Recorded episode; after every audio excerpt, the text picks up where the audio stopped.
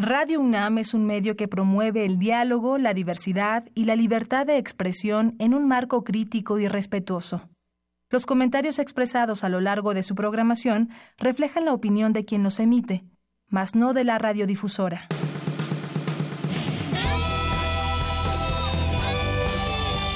Prisma RU. Relatamos al mundo.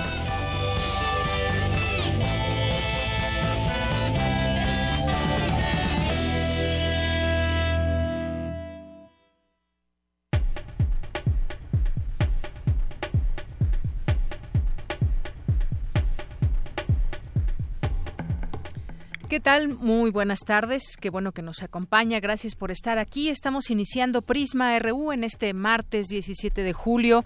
Gracias por su preferencia. Nos sintoniza aquí en el 96.1 de FM y en www.radio.unam.mx. Mi nombre es Deyanira Morán y aquí vamos a estar parte del equipo que estamos trabajando en estas en estas vacaciones para muchos en la UNAM, pero bueno, ustedes saben, los medios de comunicación no paran y aquí estamos acompañando e informándole. El día de hoy vamos a tener en el programa, vamos a seguir hablando de algunos temas que consideramos importantes y, e indispensable de seguir discutiendo. Uno de ellos tiene que ver con la reforma con la reforma educativa, como es bien sabido de todos ustedes, la reforma educativa ha pasado por muchas etapas, procesos muy álgidos, pero también muy fuertes en el sentido de las protestas. Ha habido desde que se dio a conocer los detalles de la reforma eh, la reforma educativa, cuando la dio a conocer el actual presidente Peña Nieto,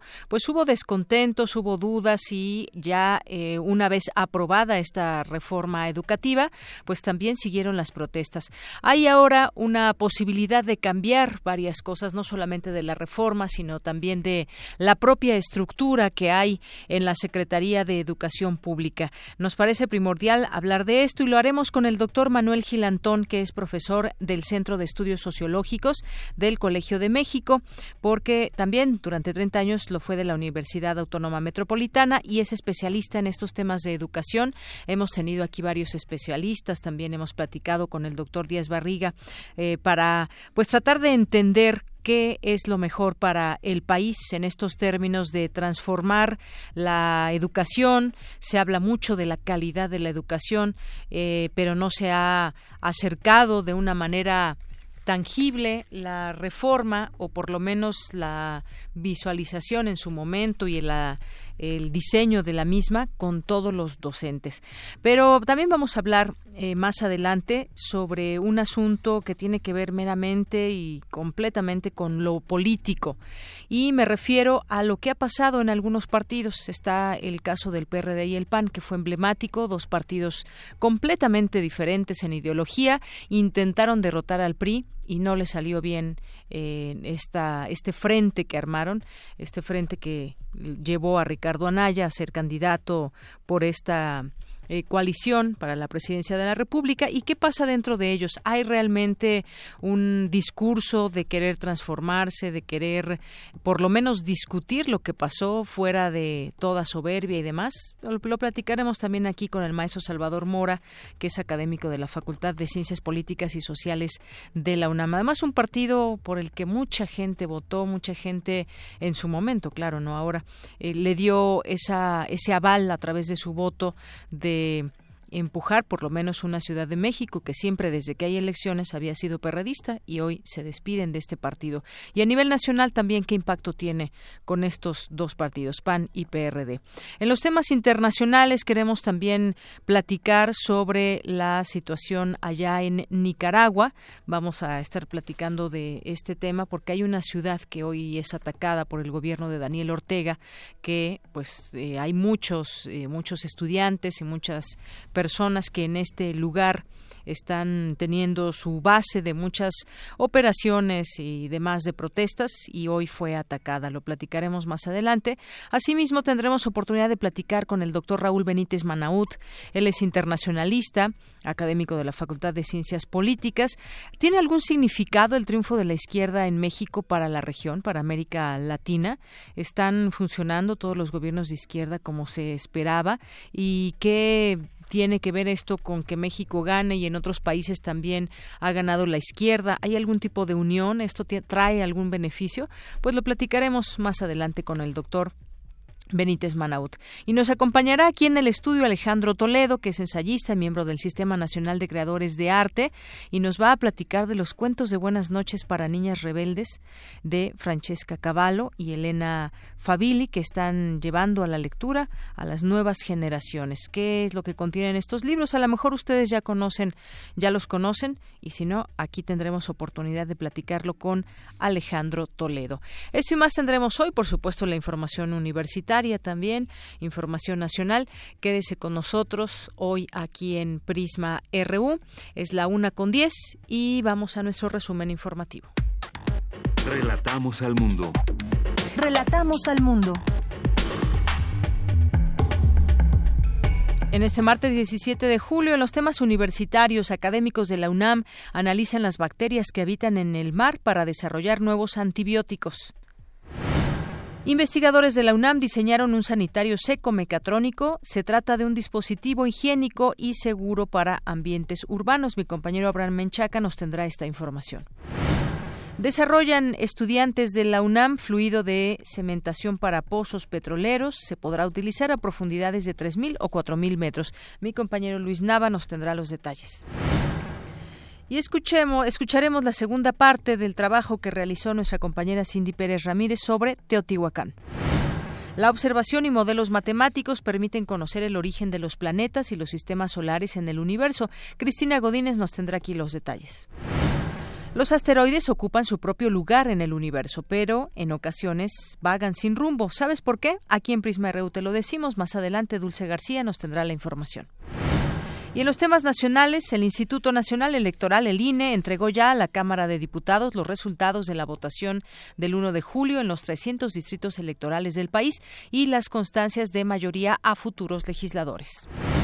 Trece personas murieron, una resultó herida y otra más está desaparecida después de que habitantes de la comunidad de San Lucas, Ixcotepec, atacaron a sus vecinos de Santa María Ecatepec, con quienes mantienen un conflicto agrario desde hace años, informó la Fiscalía de Oaxaca. El gobierno de Estados Unidos actualizó la alerta de viaje para México en donde advierte que son cinco entidades con altos índices de violencia. Advierte a los estadounidenses evitar viajar a los siguientes estados Colima, Guerrero, Michoacán, Sinaloa y Tamaulipas debido a esta violencia. Gustavo Madero no se descarta como próximo coordinador del PAN en el Senado, desde donde ofrece apoyar las reformas que propone Andrés Manuel López Obrador para lograr la cuarta transformación, así como lo escucha, la creación de la Secretaría de Seguridad, aprobar el desafuero, la desconcentración del aparato burocrático y hasta discutir temas que Acción Nacional ha negado, como cuáles la despenalización de la marihuana que plantea la exministra Olga Sánchez Cordero.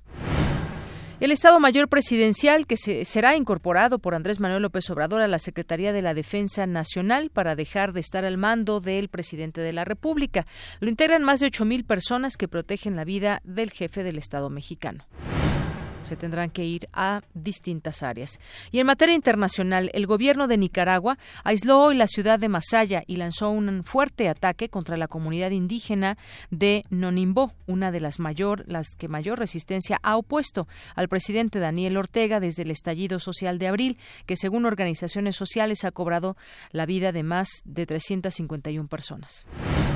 Japón y la Unión Europea firmaron este martes un tratado de libre comercio de gran alcance que ambas partes esperan funcione como contrapeso a las fuerzas proteccionistas desatadas por el gobierno del presidente de Estados Unidos, Donald Trump. Campus RU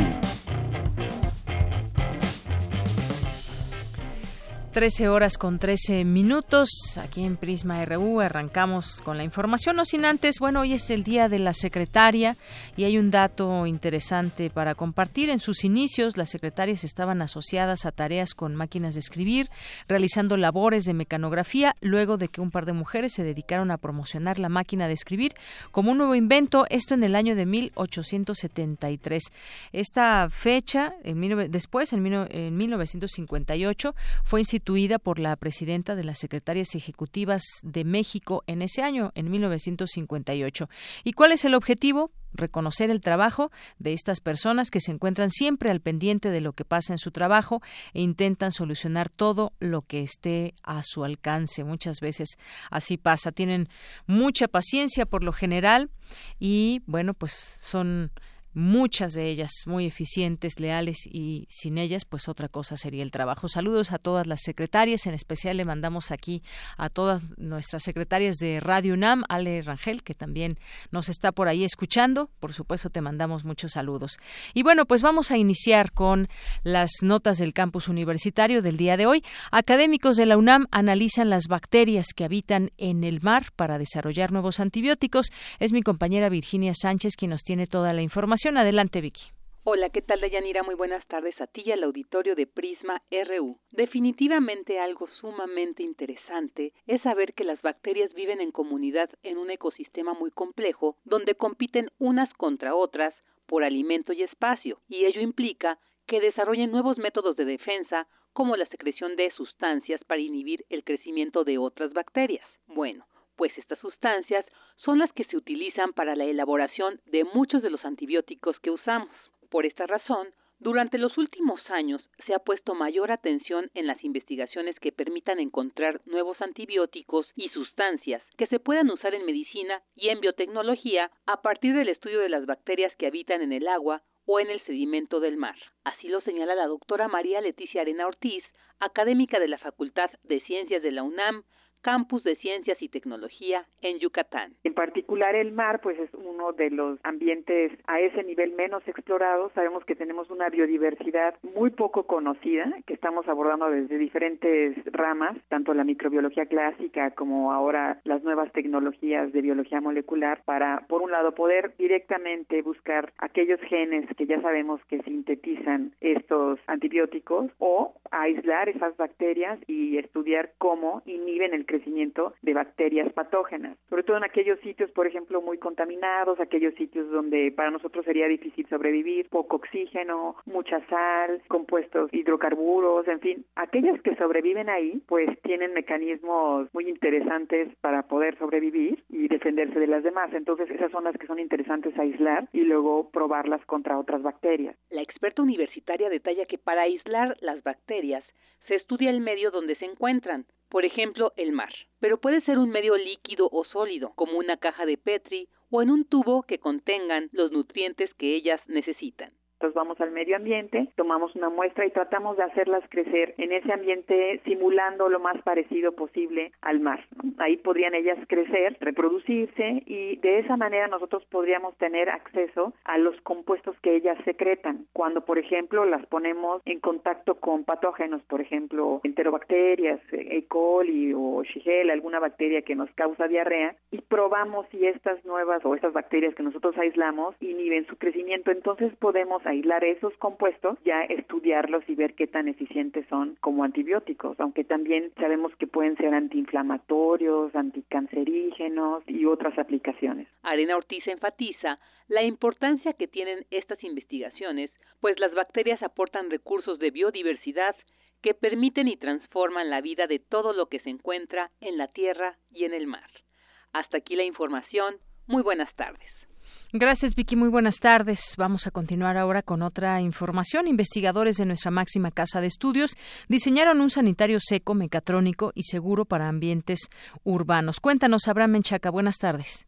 Así es, Deyanira. Buenas tardes. Un saludo a los amigos de Prisma RU y es que este sanitario está pensado para evitar el uso de millones de litros de agua potable que actualmente empleamos para desechar nuestros residuos.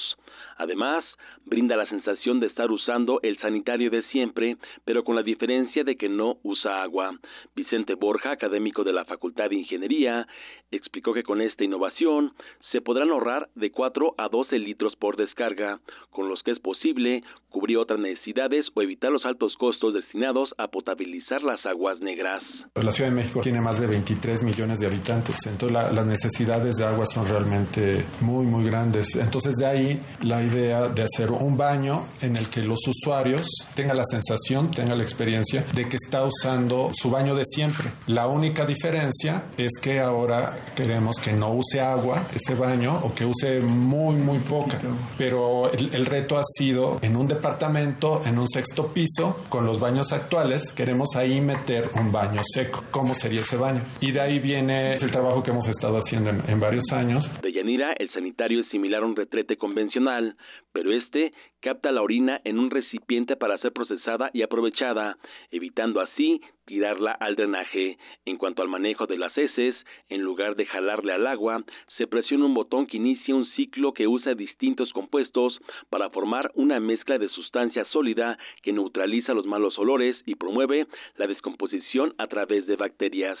El producto está en proceso de maduración y evolución. Para llegar al mercado y antes de hacerlo público, pretenden contar con la protección de una patente. Por ello, se ha invitado a instancias externas y a una asociación civil internacional que han mostrado interés en probar y seguir evolucionando esta innovación. De la información que tengo. Buenas tardes. Gracias, Abraham. Buenas tardes. Pues sí, interesante este diseño de este sanitario seco y pues vamos a ver en lo futuro eh, dónde se podría utilizar, en qué lugares podría comenzar, por ejemplo. Y bueno, en, más información, desarrollan estudiantes de la UNAM fluido de cementación para pozos petroleros. Se podrá utilizar a profundidades de 3.000 o 4.000 metros. Mi compañero Luis Nava nos tiene la información. Hola, Deyanira. Muy buenas tardes. Te saluda a ti y a todo tu auditorio. Verás, se trata de un novedoso fluido de cementación con características de lodo, denominado CEMUD, que perfora y cementa de manera simultánea. Fue creado por estudiantes de sexto y séptimo semestre de la carrera de Ingeniería Petrolera de la Facultad de Ingeniería, bajo la tutoría del académico Nelson Barros, quien explicó que los fluidos de perforación suelen obtenerse de la mezcla de agua con arcillas para sostener las paredes del pozo. Vamos a escucharlo. Lo interesante o lo realmente diferente con el proyecto CEMUR es que nosotros propusimos un fluido que tuviese dos características, que funcionara como un cemento y que también funcionara como un fluido de perforación. Los fluidos de perforación es otra parte de la operación que consiste en usar ya sea agua con arcillas y estas aguas de arcillas lo que hacen es mantener las paredes del pozo, lubricar la barrena y por supuesto todo lo que tiene que ver con el transporte de los sólidos a la superficie. Otra ventaja de la invención de los estudiantes es que se pueden utilizar en pozos someros o a profundidades de 3.000 a 4.000 metros. Uno de los objetivos en el corto plazo es patentar la innovación, para después hacer una transferencia de tecnología y publicar los resultados de la investigación en alguna revista científica. Hasta el momento, dos compañías transnacionales están interesadas en el trabajo. Ellos aclararon, hemos mantenido prudencia, porque creemos que primero hay que terminarlo al 100% y registrarlo. Es un producto marca UNAM. Hasta aquí la información de Yanira. Muy buenas tardes. Gracias Luis, muy buenas tardes. Queremos escuchar tu voz. Nuestro teléfono en cabina es 55 36 43 39. Porque tu opinión es importante, síguenos en nuestras redes sociales, en Facebook como Prisma RU y en Twitter como arroba PrismaRU. Relatamos al mundo. Relatamos al mundo. Bien, continuamos aquí en Prisma RU. Estamos eh, pues tratando de comunicarnos con el doctor Manuel Gilantón. Habíamos mencionado al inicio de la emisión poder platicar con él, compartir algunos puntos de vista sobre lo que viene para la Secretaría de Educación Pública, que se ubicaría hasta donde sabemos allá en Puebla, en el estado de Puebla, y también posibles cambios a la reforma educativa. En su momento, Andrés Manuel López Obrador, cuando era candidato, pues había sido muy claro en decir que se necesitaban cambios mayores a esta reforma educativa e incluso echarla abajo y, y, pues crear una nueva que realmente tome en cuenta a todos los involucrados, que había sido justamente ese un gran reclamo por parte de la base de los eh, trabajadores, profesores pertenecientes a la SEP, al CENTE y a la CENTE, que es esta coordinadora nacional de trabajadores de la educación, que pues eh, había tenido una o ha tenido desde el inicio de esta reforma pues una eh, un reclamo muy claro con respecto a la reforma porque dicen se ha vuelto o se volvió un tema laboral más que educativo. Un tema laboral donde laboral donde a través de estas eh, exámenes que se les realizan pues ellos podrían en algún momento perder su trabajo. Y bueno pues el caso es que ya eh, han pasado los años y pasaron las elecciones también y parece ser que estamos frente a un cambio mucho más claro en lo que vendrá para el tema educativo.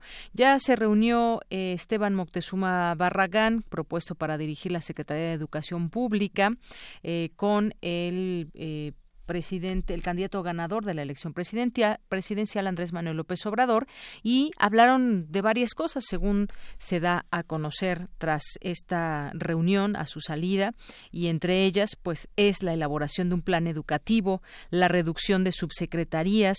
Pero vamos a platicar de ello con el doctor Manuel Gilantón, que ya está en la línea telefónica. Él es profesor del Centro de Estudios Sociológicos del Colegio de México y durante 30 años lo fue de la Universidad Autónoma Metropolitana es especialista en temas de educación. Doctor Manuel Gilantón, bienvenido a este espacio de Prisma RU de Radio UNAM. ¿Qué tal, Yanira? ¿Cómo estás? muchísimas gracias por, por invitarme a participar. Gracias a usted, doctor. Pues eh, estaba platicando de lo que ha sido esta la implementación de la reforma educativa aquí en nuestro país y eh, pues que habrá, va a haber cambios, eh, parece ser, no sé si decirlo drásticos, pero sí muy claros en torno a una a cambios en la propia Secretaría de Educación Pública. Está aún en elaboración este plan, pero habría reducción de subsecretarías en algunas áreas también hay, hay hay programas a los que se destinará mayores recursos, habrá becas universales. Esto es a grandes rasgos lo que podemos ver que viene para la Secretaría de Educación Pública. ¿Cómo ve usted estos cambios que se avisoran? Eh, bueno, a, mí me parecen algunos necesarios y otros yo creo que había que pensarlos mejor, ¿no? Pero pues es siempre una cuestión de que tenemos información todavía eh, inicial, ¿no? Habría que tener siempre la la precaución de decir que pues conocemos como anuncios, ¿no? Sí. Eh, eh, eh, el que considero más importante es que yo creo que sí hay que revisar a fondo y, a mi juicio, hacer los cambios constitucionales o legales a que haya lugar, porque esta reforma educativa del presidente Peña, desgraciadamente, se basó en culpar a los profesores y las profesoras de los malos resultados en, el aprendizaje de los niños y las niñas, de tal manera que cuando en un problema social complejo se simplifican las cosas para decir que un solo factor es el causante de algo, eh, ya hay un error. Pero para colmo hay otro que es, entonces vamos a evaluarlos y los buenos van a hacer que suba la calidad y los malos pues vamos a darles capacitación dos o tres veces hasta hasta que si no la hacen los ponemos a hacer otra cosa en las escuelas. Eh, es, esa es la base de la reforma no y esa base de la reforma es una base equivocada no es una base más orientada al control laboral que al avance en la en la en la educación y también está orientada a la recuperación del control, no de la rectoría de la, educación por parte del Estado, sino de la rectoría del gobierno del pacto corporativo con el CENTE. Entonces, eh, tengo la impresión de que una parte de lo que se está preparando de, por parte del licenciado López Obrador es una nueva propuesta de ley para separar a la evaluación de lo laboral de tal manera que sirva para mejorar y ubicar a lo laboral en donde debe ser, es en el artículo 123, y ser muy exigentes en el cumplimiento del trabajo de los profesores y de las profesoras. Entonces, con respecto a eso, pues vamos a ver cuál es la propuesta de modificación legal que viene, ¿no? Sí. a mi juicio, y esto es solo una opinión personal, sí requiere modificaciones constitucionales, pero no hay problema este gobierno realizó 58 modificaciones constitucionales ilegales, eh, no, no ilegales, ¿no? constitucionales y también legales. Y legales, ajá. Y bueno, este, nadie se espantó porque pues es facultad del Congreso arreglar o mejorar la Constitución. Entonces, esa sería una primera dimensión de Yanira. Así es. Y bueno, eh, creo que todo esto eh, nace con alguna intención, este tema de la reforma educativa y que tiene que ver hacia, pues mirar al, al futuro y que se tenga un cambio en la educación, que sea esta de calidad. Se ha desgastado quizás mucho este término, pero también hay que reconocerlo y usted lo, lo, lo escribía hace unos días en el, en el Universal, donde pues eh, hay que reconocer muchas cosas, entre ellas, pues cuál es el nivel educativo que se tiene, si es el idóneo o no, desde las escuelas eh, primarias, desde esta educación básica en los niños. Quizás para allá es donde, hacia donde todos estamos de acuerdo que las cosas deben cambiar, pero para mejorar esta calidad y que se tengan los elementos básicos desde, desde la primaria, doctor. Uno de los objetivos de ese texto y, y, una de las cosas que propongo a discusión de quienes nos escuchan es que puede ser que derogar o modificar las leyes eh, sea necesario. Yo creo que sí, sí. pero no es suficiente. Porque derogar eso, lo que se hizo, que a mi juicio tiene muchas deficiencias, no bastaría para tener un panorama educativo de transformación del aprendizaje. Nuestros niños y niñas, eh, adolescentes que salen de la de la prepa, de la secundaria, eh, tienen en proporciones altas en promedio eh, deficiencias en sus logros académicos, en lectoescritura, en, en cálculo, en, en, cuestiones muy importantes. Entonces, aprovechemos la revisión de la reforma como condición necesaria para hacer de ella, de esa revisión, algo más que es un nuevo plan. Ni siquiera, diría yo, una nueva reforma con otros libros. No, a ver, hagamos una revisión y hagamos un planteamiento al magisterio, que fue el que fue más castigado en este momento. También incluyamos a, a, a otros actores sociales, pero en igualdad de circunstancias. No se vale que una organización, por ser empresarial, tenga derecho de picaporte la CEP y hasta dinero por parte de esta administración, como fue en el caso de, de algunas eh, eh, organizaciones, y otras no, ¿no? Por ejemplo, el Consejo Mexicano de Investigación Educativa nunca fue tomado en cuenta para opinar sobre, y tiene 40 años de funcionar ese consejo, ¿no? Y sí organizaciones de la sociedad civil como Mexicanos Primero, que yo, yo no culpo a nadie de lo que tienen derecho todo el mundo a decir, pero ciertamente, con todo el apoyo primero de Televisa y de empresarios muy fuertes, pues tenía una capacidad de, de influencia que además la ejercía a base de, de, de lo que yo llamaría una modalidad de escándalo, ¿no? no, no sirve. Entonces, más integrantes de la sociedad. Y sobre todo quizá la mejor reforma es que no haya una reforma sino que haya varias reformas en términos de las de la diversidad mexicana todas orientadas a la calidad. Sí. porque la calidad aunque no la sepamos definir la sabemos ver. Si después de seis años eh, de primaria los chiquillos salen con capacidad para leer y después de secundaria no solo leer bien, sino que además disfrutan a Rulfo, disfrutan una novela de aventuras y en la prepa, bueno, ya Rulfo o algo no tiene quien le escriba, seremos un mejor país.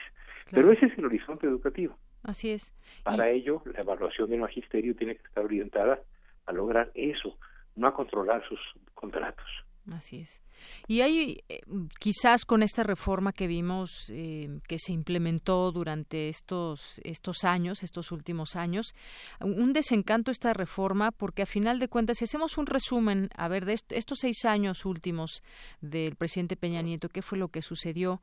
Bueno, pues seguimos con estos eh, índices donde los egresados no logran el aprendizaje mínimo que se ha esperado en varios temas. Usted mencionaba está la lectura de comprensión, redacción ordenada de un texto solución de problemas aritméticos, elementales, y bueno, pues hay mediciones también internacionales donde México no ha salido muy bien.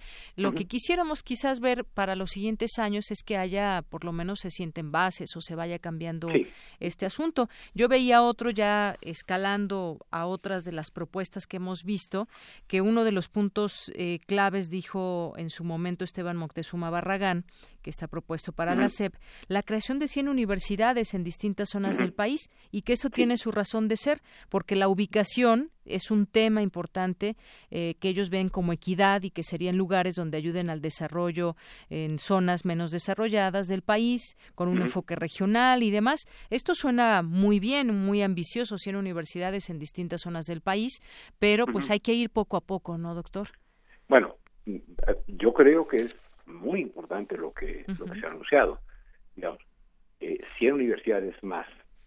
Vamos a poner que de aquí a los seis años que termine el sexenio, que cada una de ellas tenga eh, cinco mil estudiantes, pues cinco mil por cien, ayúdame a hacer la cuenta, pero son bastantes, ¿no? Eh, lugares para para este para muchos muchachos que podrían tener acceso a la educación superior, ¿no? Yo, por ejemplo, pensaría que, eh, digamos, si, si estas universidades en efecto se, se ubican en sitios eh, en los cuales hacen, hacen falta, pero que no merman la calidad de la educación superior, tienen sentido. Si hacemos universidades nada más para que accedan a pupitres y a salones, pero no que accedan al conocimiento, entonces estaríamos haciendo algo incorrecto.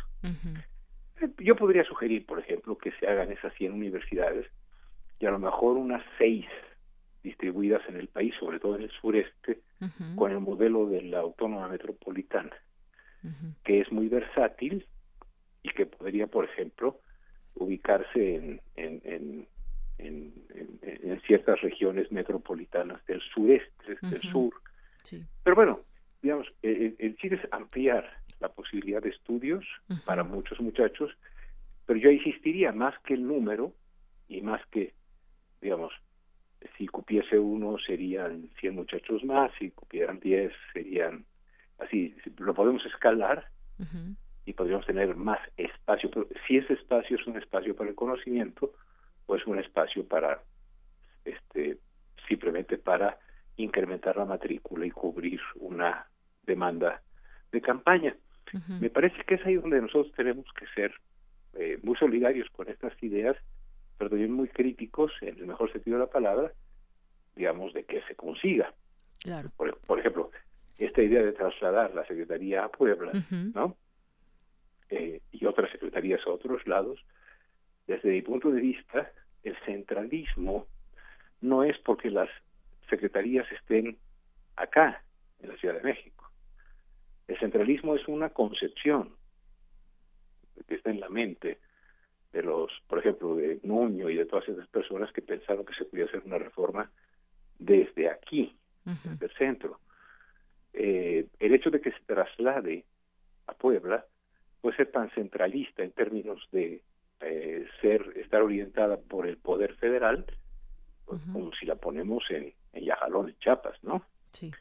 Entonces, a mí, por ejemplo, esos traslados a, las, a los estados que van a implicar quizá, aunque se hagan paulatinamente, un gasto que quizás sea innecesario, me parece que podría ser sustituida por la discusión de la idea de que estén donde estén, y para qué las movemos si, si ya están, eh, se hagan planes que respeten la autonomía de los estados. Eso se puede hacer, insisto, desde la Ciudad de México o desde, Chico, desde Chiconcuac, nada más que ya hace más frío, ¿no? sí, doctor. Hay que usar suéter. Claro. Y bueno, estas eh, carreras que se van a impartir también dicen que estarían ligadas, relacionadas con las necesidades y vocación de cada región y que desde el presupuesto 2019 ya habría recursos etiquetados para eh, para esto, principalmente para la zona sur sureste. Y pues bueno, eh, usted me preguntaba si son serían 100 universidades, 5000 cada una, eh, 5000 por ciento a un total de 500 mil estudiantes. Medio millón, que es más o menos lo que él decía. Que, que podríamos aliviar en el caso de los mal llamados minis, porque no es cierto que ni estudian ni trabajan. Así es. Están sin, son sin, sin, sin el derecho a la educación y sin derecho al trabajo. Pero bueno, eh, por ejemplo, fíjate, de Yanira, sí. esa discusión de que esas universidades tengan vocación regional e, es, correcto, pero también hay que hacerse una pregunta. ¿Qué no esos muchachos de estas que pueden asistir a las universidades no tendrían también derecho a ser físicos, matemáticos, lingüistas? Es decir, que la vocación regional eh, consistiría nada más en hacer universidades en las que si hay ganadería, haya veterinaria. No, no, no, no deberíamos tener todos los mexicanos eh, derecho a participar en la posibilidad de ser, vamos a decir, astrónomos, ¿no? No astrólogos, sino astrónomos, ¿no? Sí. Este, o por ejemplo, dedicarnos a, a, estudiar eh, letras para saber leer, no leer, ¿no? Este, entonces, a ver, por ejemplo, esa es una discusión muy bonita.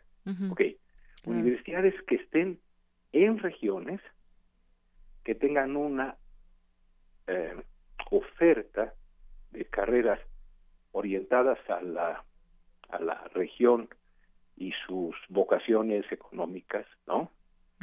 Pero que también tengan un espacio para poder estudiar matemáticas. Las matemáticas no tienen región, pero las matemáticas son muy importantes los mayas no tenían, no sembraban números, pero inventaron el cero, ¿no? o sea, por ejemplo, esa es una discusión que hay que dar.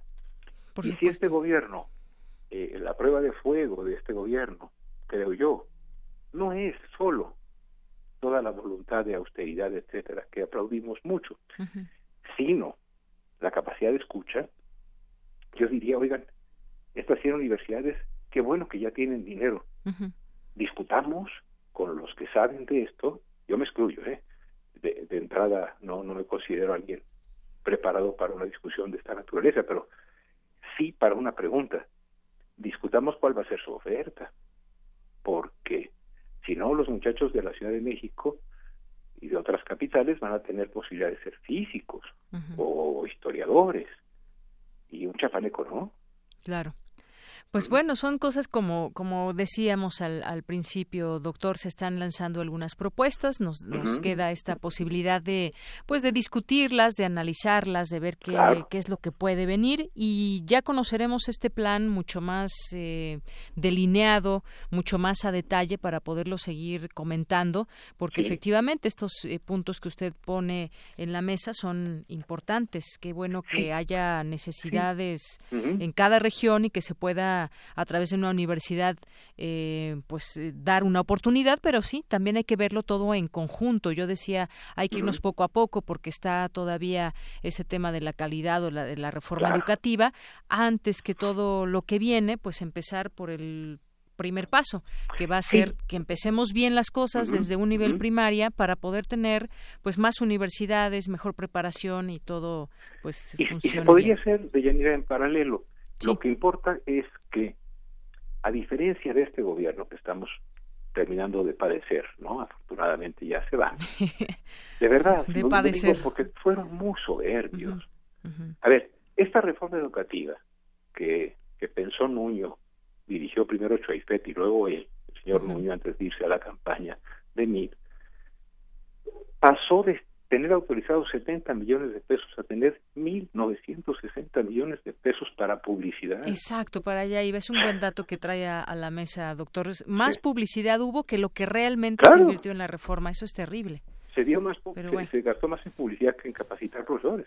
Es decir, este debe ser al revés, por supuesto. Claro, y, Y otra cosa que hizo este gobierno, que estamos terminando de padecer afortunadamente, es que eh, no habló con, con, con, los profesores, no habló con quien debía hacerlo. No, habló con los jóvenes, por ejemplo, a ver, sí. no es yo, papá gobierno, te voy a dar a ti, joven de Oaxaca, una universidad. ¿Por qué no platicamos con los jóvenes de Oaxaca y les decimos qué quieren estudiar? Claro.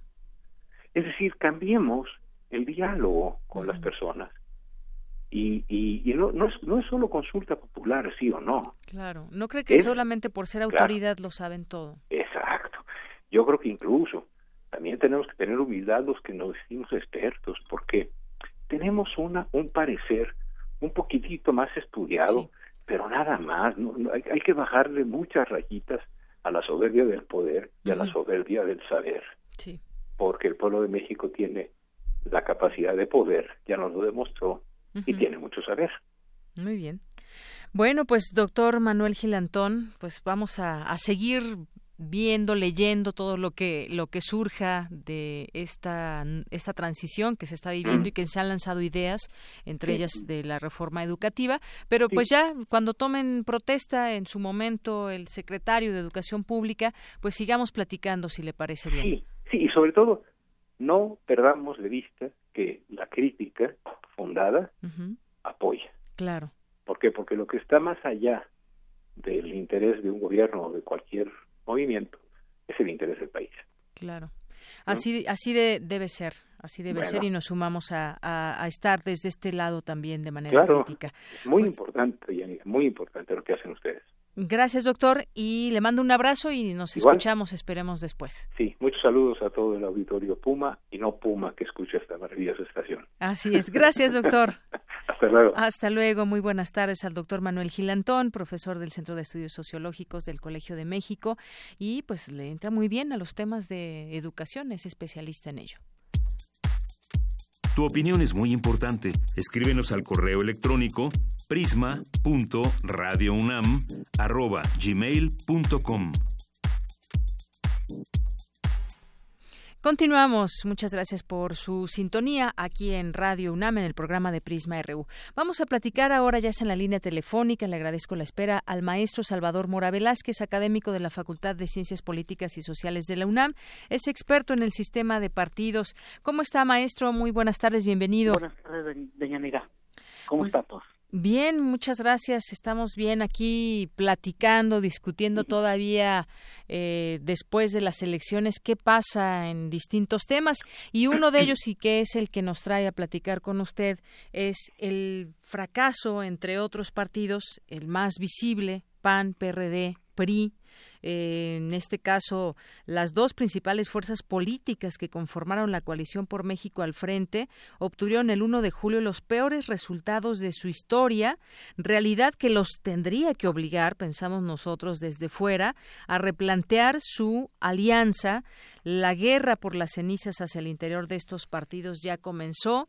El PAN y el PRD fueron otras de las víctimas de esta arrolladora irrupción de Morena en la política mexicana. Eh, pues quedaron en quedaron debilitados. ¿Cómo lo ve usted, maestro?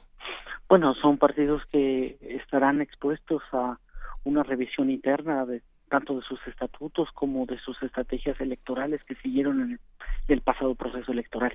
Me parece que tanto la izquierda como la derecha habrá que revisar sus alcances como fuerzas políticas nacionales, pero también de sus propios integrantes ver cómo determinar una nueva estructura que corresponda a un escenario donde el, partido este que se colocó a la izquierda de, de esta coalición evidentemente los arrasó se equivocaron, podríamos decir, tendrían que reconocer esta derrota gracias a que se equivocaron o cómo, cómo lo podríamos leer. Yo creo que habría que ver tanto el candidato como la, la estrategia, como la estructura partidista con que contaron.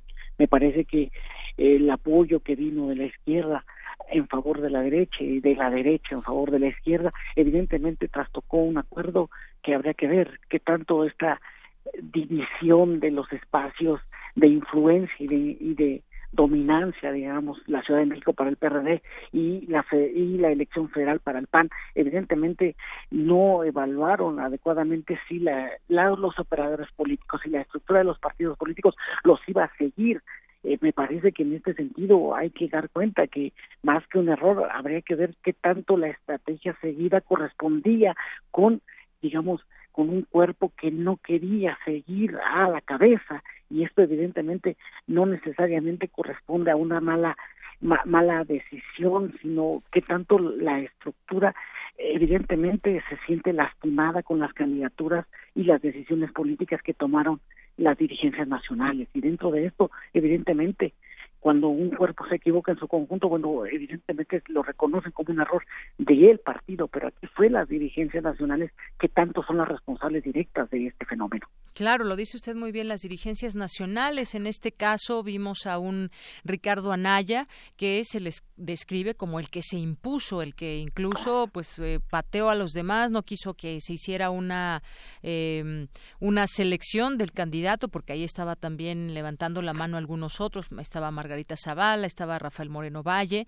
y por ahí también Márquez de Guanajuato, pero finalmente dicen los incluso dentro del mismo PAN que se impuso Ricardo Anaya. Por otra parte, las dirigencias del PRD, ¿quién está detrás de todo esto? El grupo de los chuchos, predominante, eh, fuerte en este sentido, y pues qué tanto consultaron a sus bases, qué tanto consultaron el que una un partido de derecha y uno de izquierda pudieran estar juntos en el electorado también habrá que pensar. Quien había votado siempre por el PRD, seguramente pues no le hizo mucho gusto el votar por un o el que tuvieran un un candidato emanado del PAN, un, de un partido que además siempre había dado mucha batalla y encarnizada, se podría decir también en, eh, de alguna manera y en ciertos términos, con el entre el PRD y el PAN. Y lo mismo pasa del otro lado, los panistas que dijeron, bueno, ¿cómo vamos a ir con este partido que también nos ha dado mucha batalla y que han tenido cruentas eh, batallas? Y bueno, por otro lado tenemos al PRI, ya en este cambio de dirigencia que ayer veíamos, donde René Juárez Cisneros se va, se queda Claudia Ruiz Macié y decían o dijeron en su discurso, René Juárez decía que pues la transformación tendría que ser del tamaño de la derrota, es decir, enorme. Pues mira, allí con el Partido de Revolución Institucional, yo creo que es un voto de castigo severo a la gestión de Peña Nieto. Me parece que en ese sentido habría que ver qué tanto la responsabilidad de todo esto, porque era el candidato del presidente de la República. Creo que en este sentido también hay que ver cómo la disciplina partidista de un partido que históricamente eh, se sometía al presidente de la República, evidentemente el costo ha sido bastante fuerte y esta severidad que, que, encontramos con el resultado evidentemente corresponde con decisiones que van en múltiples sentidos. Una la gestión de Peña Nieto y por la otra el, la, la, capacidad electoral con que contaron para este competir en un proceso electoral altamente competitivo. Creo que en este sentido más que hablar también de, de una derrota derivada de, de los errores cometidos también hay que ver los aciertos que llevó a cabo Morena y sobre todo la gran expectativa ciudadana que en su entorno tuvimos en el pasado proceso. Claro, lo dice usted bien también. ¿Cuál es el? Eh, estamos analizando los fracasos, pero también habría que voltear a ver cuál fue el éxito de Morena, eh, si tenía necesidad de aliarse a otros partidos como el PES, el PT, que también cuando se supo de esta alianza con el partido Encuentro Social, pues a mucha gente no le gustó, ni le sigue gustando y, y votaron bajo protesta con este partido, que son también de ideologías completamente diferentes. Y pues vimos en esta elección esa unión quizás por interés, por votos, eh, a la que recurrieron algunos partidos fuertes, pero también sí, como dice usted, habrá que analizar el éxito que tuvo eh, básicamente Morena en estas elecciones. Sí, yo te diría, me parece que en muchas partes del territorio nacional fue el arrastre del candidato Andrés Manuel López Obrador, más que las candidaturas locales, las que imprimieron, o el actor que imprimió la fuerza y la inercia de, este, necesaria para que el triunfo electoral de Morena sea el que hoy estamos viendo en el país. Creo que dentro de esto me parece que el panorama nacional habrá que verlo eh, en el día después de, de, esta dirigencia este eh, de, Andrés Manuel en Morena y que tanto después de esto va a ser Morena el partido del presidente. Y en ese sentido creo que el escenario cambia. Pero en una primera instancia el factor electoral viene determinado por la fuerza que le imprime un candidato que tuvo los aciertos de manejar el descontento social, de imprimir una fuerza a una y una identidad a una, una serie de temas que podemos resolver en una crisis del sistema político mexicano en cuanto que la representación que había estado monopolizada en tres fuerzas prácticamente, hoy están anuladas frente a una fuerza emergente que queda hegemónica en el escenario nacional. Claro, vemos, eh, vimos el fenómeno López Obrador que se sigue analizando desde, desde distintas ópticas y bueno, pues ahora los, los gobernadores, eh, por lo menos los de Acción Nacional, ya mostraron su voluntad de colaborar con el gobierno electo de López Obrador, trabajar de manera conjunta y resolver los problemas y necesidades del país. Quieren que se renueve la dirigencia con imparcialidad, imparcialidad en el proceso. Yo creo que tendrán que empezar pues desde abajo, otra vez mostrándose como un partido eh, democrático y no como se mostró eh, quizás la dirigencia de eh, Ricardo Anaya. Pero y vámonos a los números, maestro, me parece interesante. Eh, comparar números eh, del Partido Acción Nacional. Por ejemplo, el resultado no logró superar la cifra conseguida desde la candidatura de Diego Fernández de Ceballos en 1994, cuando el PAN obtuvo 26% del electorado. Ya para el 2000, cuando lograron convertirse en la primera alternancia en el país, Vicente Fox consiguió cerca del 42.5%. Luego, en 2006, Felipe Calderón logró ligar el segundo sexenio blanquiazul en México, obtuvo el 35.9% del electorado en esta cerrada elección, que muchos aluden a un fraude. Seis años después, en una candidatura que fue calificada como un fracaso, Josefina Vázquez Mota quedó en el tercer sitio, pero pese a, quedó, eh, a que quedó en el tercer lugar, obtuvo el 25.6% de los votos, que fue un poco más que lo que consiguió Ricardo Anaya. O sea, Ricardo Anaya, por donde lo queramos ver, no logró ni los votos, ni, ni jalar a nivel país, ni mucho menos. Estos eh, números creo que dicen bastante, maestro. Mira, eh, yo creo que con los números hay que ser un poco cautos. ¿eh? La medida de que esconden muchos elementos. Creo que habría que ver qué tanto en la campaña de Ricardo Anaya los propios gobernadores este, estuvieron en un impasse en la medida también por el descontento que representaba la candidatura. No es así cuando vemos el vuelco en 2000, en 2000 en el momento de la alternancia, una alternancia que trae un bono y un arrastre de llevar al país a un cambio. La primera ocasión que pierde el Partido de Revolución Institucional la presidencia de la República, evidentemente traía un plus que, que, no podemos desconocer. Es decir, la candidatura de Vicente Fox trae implícito todo un escenario de cambio que pudo imprimirle un, un sello muy específico la candidatura y Acción Nacional. Cuando llegamos con Calderón, evidentemente tenemos un escenario de un partido que es ratificado como un partido medianamente exitoso en el gobierno. Hay que recordar, sin ponernos a juzgar si hay fraude o no fraude, o se roba la elección o no se roba la elección, me parece que el triunfo ahí queda y evidentemente Calderón se, se, convierte en presidente de la República en una elección muy competitiva.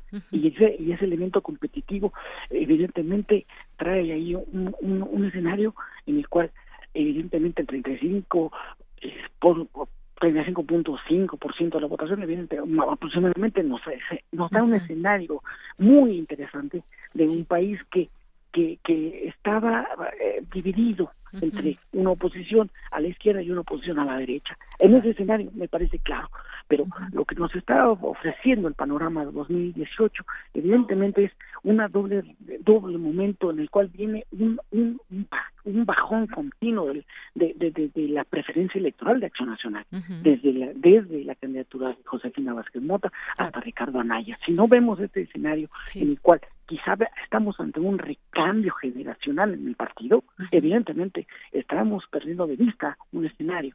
Hoy tenemos gobernadores que, que, que, que no son aquel viejo perfil como puede ser el gobernador de Chihuahua. Evidentemente que no es ese escenario eh, de, un, de un militante de derecha, sino que incluso se, se puede colocar en la acción nacional a la izquierda de, de, de, de, su ideología. Este, esto, este, este perfil me lleva a mí a señalar aquí hay un cambio que es muy silencioso en Acción Nacional y que hay que ver con mucho cuidado en un futuro cercano. Así es. Y bueno, pues ya para cerrar, los números en el PRD fueron, me parece que los, los peores, eh, aún yéndonos con mucho cuidado con las cifras, como usted bien dice, el periodismo tuvo una lamentable elección presidencial, ¿por qué lo decimos? Consiguió solamente un millón trescientos siete mil seiscientos sesenta y cinco votos. Es increíble lo bajo de su votación.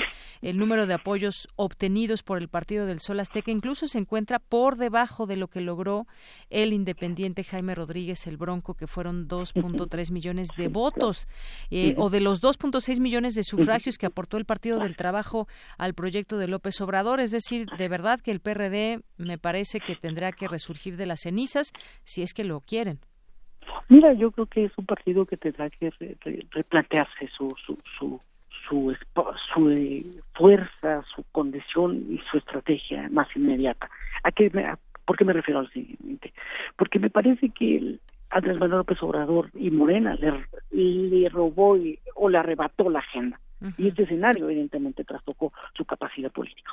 Y en, ese, en esta búsqueda eh, tendremos que ver cómo el PRD busca en el escenario este, ideológico de partidos su nuevo lugar un nuevo lugar como un partido de oposición, pero una oposición responsable, un partido que recupere su agenda de izquierda, brillado, buscando al, al, ciudadano elector que simpatice con una postura moderada, que, que evidentemente este, lleve a un replanteamiento incluso de, de sus propias alianzas pero también ver que tantos gobernadores hoy en día no se decantan por un partido por un candidato, por un partido de oposición, y el caso de Michoacán con Silvana Aureoles es evidente, de, había una fractura en el interior de, la dirigencia que ellos no alcanzaron a, observar o analizar con cuidado para ver que no todos estaban subidos en el mismo barco. y esto evidentemente lleva a, a, valorar también una cuestión generacional. Me parece que el partido tiene que dar cuenta, los chuchos llevan 40 años en la política nacional, más o menos, entonces habrá que dar cuenta que tanto también hay un relevo generacional que está esperando la puerta. Y en ese evidente papel me parece que el partido, digamos, el partido vive la crisis de un sistema de partidos que lleva por lo menos desde 1988 hacia acá, o digamos el partido más joven que teníamos tiene ya unos 25 años de vida, entonces hay que dar cuenta. Me parece que tenemos que volver a revisar con mucho cuidado desde la academia y desde el ámbito de la teoría qué pasa con partidos que empiezan a hacerse viejos en su discurso, pero también en, sus en sus cuadros. y eso evidentemente se va a ver como un reflejo de una política que demanda un cambio o una transición. Muy bien. Pues maestro Salvador Mora Velázquez, muchas gracias por participar aquí con nosotros en este espacio y tratar de analizar pues lo que sucede en la vida política del país. Muchas gracias. Que estén muy bien, hasta luego. hasta luego. Muy buenas tardes, maestro Salvador Mora Velázquez, académico de la Facultad de Ciencias Políticas y Sociales de la UNAM, experto en temas de partidos. Vamos a hacer un corte, son las dos de la tarde con un minuto. Regresamos a la segunda hora de Prisma RU. Relatamos al mundo. Relatamos al mundo.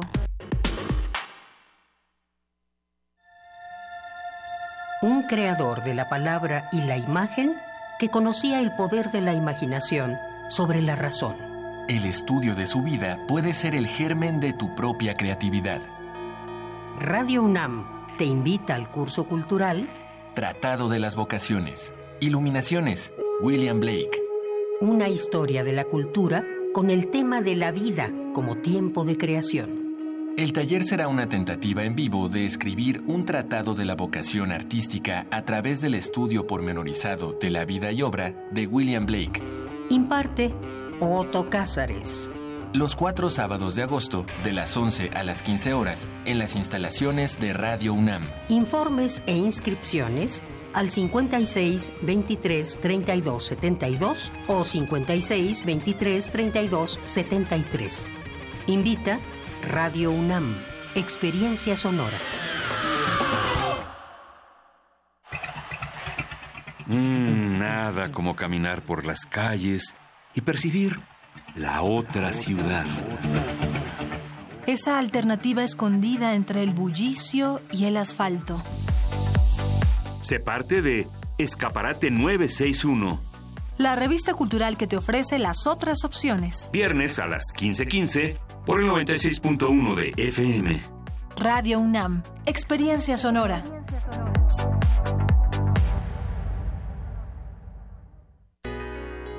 Yo voté por.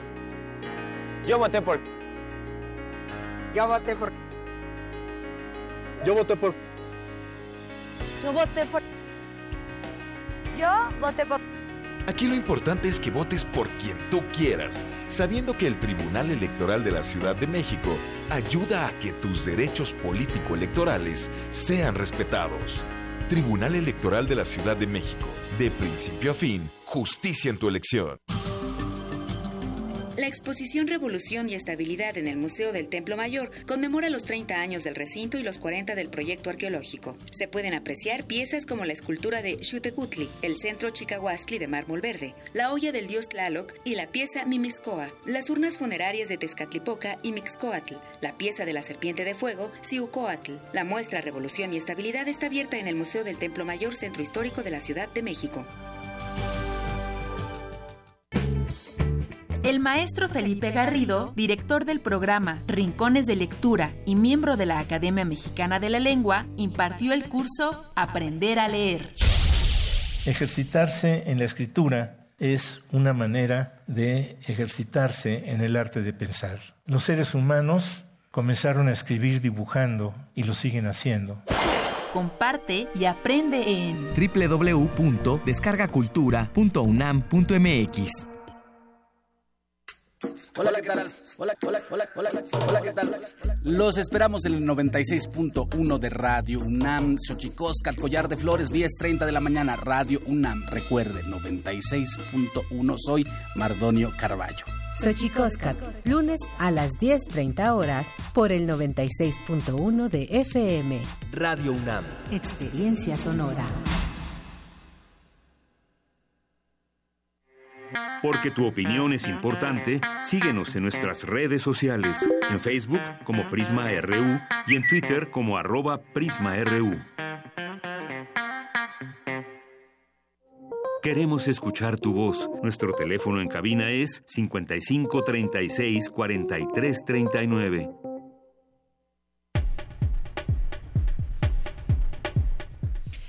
43 39. regresamos aquí a esta segunda hora de Prisma RU en el 96.1 de FM y también saludos a quienes nos escuchan en www.radio.unam.mx.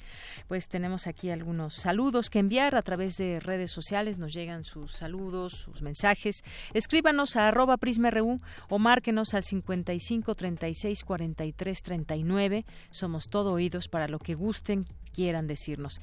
Igna Acebuido, le mandamos muchos saludos. Danodant que nos dice, en México no existen ninis, más bien tenemos sin sin, que son jóvenes sin derecho a la educación y sin oportunidades de trabajo, y eso es lo que intenta combatir el próximo gobierno de López Obrador a través de esta información del doctor Manuel Gilantón que entrevistábamos hace unos momentos. Pues sí, efectivamente, muchas veces pues no se tienen oportunidades. No dudo que exista gente o jóvenes que ni estudian ni trabajan porque así lo quieren. Difícil de creerlo puede ser, pero también hay quienes no tienen derecho a la educación o quienes no encuentran alguna oportunidad de trabajo. Eh, también nos escribe José Luis Sánchez, buenas tardes, dice que tan endeudado dejará el PRIAN y recibir el nuevo gobierno electo. Si Enrique Peña Nieto antes de irse sigue endeudando aún más al país, afortunadamente ya se van, pero los más de cuatro meses podrán ser fatales para el inicio del nuevo gobierno. Y nos pone aquí una nota del portal, sin embargo, MX, gracias José Luis Sánchez esta nota eh, donde dice que a poco más de cuatro meses de que Peña Nieto concluya su administración, el gobierno de México registró ante la Comisión de Valores de Estados Unidos una emisión de deuda de hasta 10 mil millones de dólares. Gracias por tu mensaje, José Luis. Eh, la Viquina Azul nos manda aquí muchos saludos. Muchas gracias. Connie Baladés. Qué gusto escuchar al doctor Manuel Gilantón. Gracias, Connie. Eh, también eh, esta entrevista que le gustó a nuestra compañera Vicky que nos está escuchando. Muchos saludos, Vicky. Aquí te estuvimos escuchando uno que otro día al frente de estos micrófonos. Hugo Gómez de Paz también nos escribe el negrito en el arroz, pero un evento de una parte y nomás no funcionaría ese retrete en una fiesta. Ah, pues interesante lo que en, hace unos momentos en la primera hora nos platicaba Abraham Menchaca sobre lo que hacen investigadores de la máxima casa de estudios que diseñaron un sanitario seco y dice que bueno, para una fiesta no funcionaría. Gracias. En todo piensa aquí en Negrito en el arroz. Eh, Marcesi también mandamos muchos saludos a Juanjo M también que nos da a conocer aquí información y a todas las personas que se sumen a esta red social. Y pues sí, acabamos de platicar de los partidos con, eh, con el maestro eh, Salvador Mora Velázquez y bueno, replantear también cuál es la idea de, por ejemplo, quienes trabajan en un partido político. La idea tendría que ser, así lo vemos mucho, sería pues desde un partido político servir a la gente. Un partido político tiene eh, recibe millones de pesos, dependiendo qué partido sea, cuántos militantes tenga, y partidos grandes, pequeños, no reciben la misma cantidad todos los partidos, pero pues su misión es trabajar por la gente, generar redes, no de clientelismo, como lo hacen muchos, sino redes sociales que pues permitan dar a conocer sus ideas y a través de esos partidos pues puedan justamente generar generar propuestas, generar ideas y hablemos también de los salarios. Hace un momento nos decía eh, también el maestro Salvador Mora, que llevan los, llevan los chuchos 40 años en el PRD, pues imagínense nada más un partido que, eh, que tiene o que tienen ahí en, en la política, no sé, muchísimos años y que pues un partido relativamente de los más eh, jóvenes creado después del PAN y del PRI, pues se fue a la el PRD, tendrá que reflexionarlo y nosotros también como electores creo que hacemos lo nuestro, debemos hacer lo nuestro, reflexionar qué partidos nos representan y cuáles no y cobrarles las facturas también, porque ese dinero que utilizan, que muchas, muchas veces condicionan a cambio del voto, pues no es ni siquiera su dinero. Así que, pues, se eh, hacen reverencia con sombrero ajeno. En fin, eh, hablando de salarios también, eh, solo con cortar 50% el salario de 22, 22 altos burócratas del INE y de la Suprema Corte de Justicia de la Nación, se ahorran 50, 50 millones de pesos al año. Solamente con 22 altos burócratas. Eh, quienes ganan mucho no son solamente 22, son mucho más. Este es un dato interesante. Sabemos cuánto gana un, un eh, alguien que trabaja en el INE, un consejero, por ejemplo, y qué tanto nos parecen nos parecen justos estos salarios. A ver, aquí leía yo que ya ministros de la Corte rechazan reducir su sueldo, dicen que sería anti eh, que sería inconstitucional. Esta nota que se publica en Animal Animal Político dice que los 11 ministros de la Suprema Corte de Justicia rechazaron reducir su salario como medida de austeridad. De acuerdo con un documento que fue entregado por la Corte a la organización Somos Más, bajar el sueldo de los ministros sería inconstitucional, pues sus ingresos se rigen por el principio de irreductibilidad del artículo 94 de la Constitución, reportó el diario Reforma. En el documento firmado por Rafael Coello Cetina, secretario general de acuerdo de la Corte, se detalla tanto la Suprema Corte como cualquier órgano constituido del Estado mexicano se encuentra en constitucionalmente imposibilitados para reducir las referidas remuneraciones. Pero ¿cuánto es lo que ganan o por qué hay tanto revuelo en esto? Pues cada ministro de la Suprema Corte gana a ver, díganme cuánto por ahí. ¿Cuánto gana un ministro? ¿Cuánto creen que gana un ministro? ¿O cuál debería ser su salario para que no, 180 mil me dicen por aquí, ¿no? 520 mil pesos mensuales. Ah, es lo que dice esta nota de Animal Político. En enero pasado, el Poder Judicial de la Federación anunció un recorte de su gasto de 1.900 millones de pesos como parte de un plan de austeridad. Y bueno, pues eso es lo que ganan más o menos el próximo sexenio en México se perfila ya como el de gran cambio en el sistema burocrático y su paraíso en salarios y beneficios laborales muy lejanos, mm, pero muy lejanos y tomamos en cuenta 520 mil pesos a un trabajador promedio. En la Administración Federal de López Obrador, el gasto ostentoso del gobierno federal pasará a uno de austeridad con el objetivo de ahorrar recursos para inversión pública y gasto social, de acuerdo con los 50 puntos que ya ha anunciado sobre el tema. Bueno, estos son datos que ahora leo del portal Sin embargo MX. Dice, solo por el apartado sobre la reducción a la mitad de salario y prestaciones a funcionarios públicos de alto rango, como son los casos del ministro presidente de la Suprema Corte, el actual consejero presidente del, del INE, del Instituto Nacional Electoral, las finanzas públicas ahorrarían o ahorrarán cuatro millones quinientos seis mil pesos anuales con base en un cálculo hecho por, sin embargo. El ministro de la Suprema Corte de Justicia tiene actualmente una percepción bruta de seis millones novecientos mil que se vuelven cuatro millones seiscientos mil con la reducción de impuestos que anexa prestaciones, es decir, gana en total trescientos mil pesos mensuales. Este es otro dato que tiene aquí, sin embargo, quinientos mil, pero menos, menos los impuestos, pues ya queda en 388 mil pesos. El consejero presidente Lorenzo Córdoba Vianelo, al igual que los otros 10 consejeros del INE, gana al año 4 millones 354 mil 208 pesos, incluyendo prestaciones, esto es 362 mil 850 pesos mensuales, con base en el PEF 2018. Pues más o menos así están los salarios de ahí para abajo, pues hay quienes ganan 200 mil, 250 mil, eh, distintos cargos que hay en la en la alta burocracia. Decía eh, López Obrador que de los mandos medios hacia abajo no se van a tocar los salarios, sino son estos salarios que, bueno, no sé a ustedes qué les parezcan, pero ganar 388 mil pesos mensuales más todas las prestaciones y demás, no sé qué les parezca con respecto a un salario de un, de un trabajador promedio.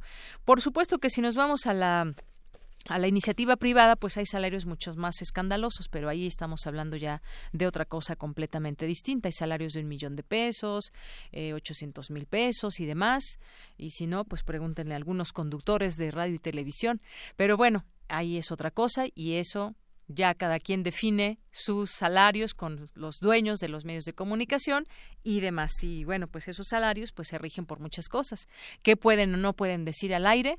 Pues eso también ahí va de, de, paso, ¿no? También el que gana en tal o cual cantidad, muchas veces.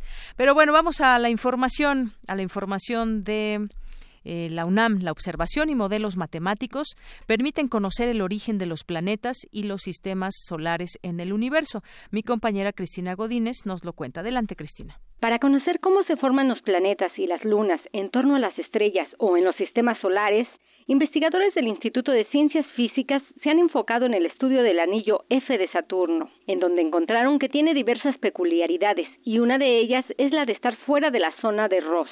El doctor Luis Benet del Instituto de Ciencias Físicas Unidad Morelos nos dice que este anillo causa sorpresa, tanto por su ubicación como por su escasa variación. Y está justamente afuera de lo que se llama la zona de Ross. Adentro de esa zona es donde uno espera obtener anillos y entonces parte de las cosas que sorprenden es tenerlo justamente afuera. Lo otro que sorprende de este anillo es que por un lado tiene una variación temporal en escalas muy muy cortas y sin embargo en no sé 20, 30 años de observaciones más o menos mantiene una precisión y más o menos se observa en el mismo lugar. Entonces, no se entiende cómo es que algo que varía tan fuerte a corto tiempo, en algún sentido a largo tiempo, no cambia bruscamente. Y nosotros lo que hemos hecho es tratar de obtener una explicación con un modelito para ese efecto. Para el doctor Bennett, la combinación entre observación y modelos matemáticos les ha permitido llegar a ciertas conclusiones. Y la misión Cassini mandó cualquier cantidad de fotografías, que uno puede interpretar, medir y de ahí obtener pues, ciertos números contra los otros comparamos. Lo que nosotros hemos hecho es plantear este modelo, que es un modelo físico, si quiere decirlo así, matemático, que nos permite plantear un montón de ecuaciones diferenciales. Y lo que hacemos es meterlas a la computadora e integrarlas, ¿no? Eso se hace con muy muy alta precisión, como que esa combinación de cosas es lo que nos ha permitido encontrar esas zonas de estabilidad que no necesariamente son de equilibrio a muy largo plazo y que reproducen más o menos las observaciones cualquier entendimiento que haya sobre los anillos planetarios, no necesariamente solo los de Saturno o no necesariamente en particular el anillo F, permite entender los procesos de formación de las lunas en torno a los planetas. El investigador explica que existen diversas teorías en torno a la formación de las lunas planetarias y una propone que éstas se forman a raíz de los anillos que están alrededor de los planetas. Para Radio UNAM, Cristina Godínez. Gracias, gracias a mi compañera Cristina Godínez. Vamos con la información de mi compañera Dulce García. Los asteroides ocupan su propio lugar en el universo, pero en ocasiones vagan sin rumbo. ¿Saben por qué? Bueno, pues aquí en Prisma RU te lo decimos a través de esta nota de mi compañera Dulce García.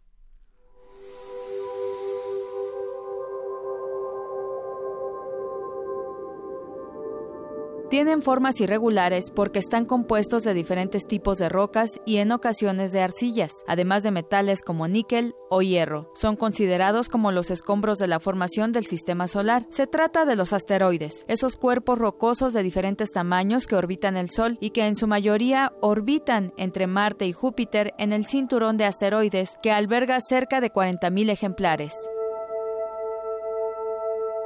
La Administración Nacional de la Aeronáutica y del Espacio, la NASA, señala que los asteroides son el sobrante de la formación del sistema solar que inició hace 4.600 millones de años con una gran nube de gas y polvo. La mayor parte del material cayó al centro de la nube y formó el Sol. Algunos polvos condensados en la nube se convirtieron en planetas. Los objetos que están en el cinturón de asteroides nunca tuvieron la oportunidad de ser incorporados a los planetas, pero pueden dar a los científicos información sobre la historia de nuestro sistema solar.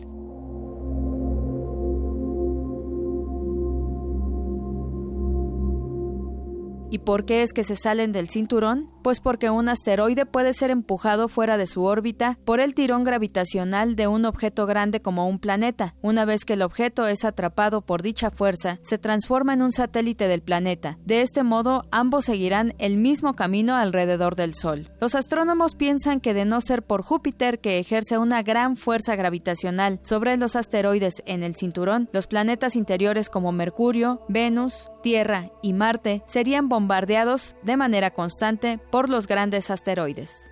Para Radio UNAM, Dulce García. Gracias a mi compañera Dulce García y Cindy Pérez Ramírez nos tiene la segunda parte del trabajo que realizó sobre Teotihuacán. Adelante.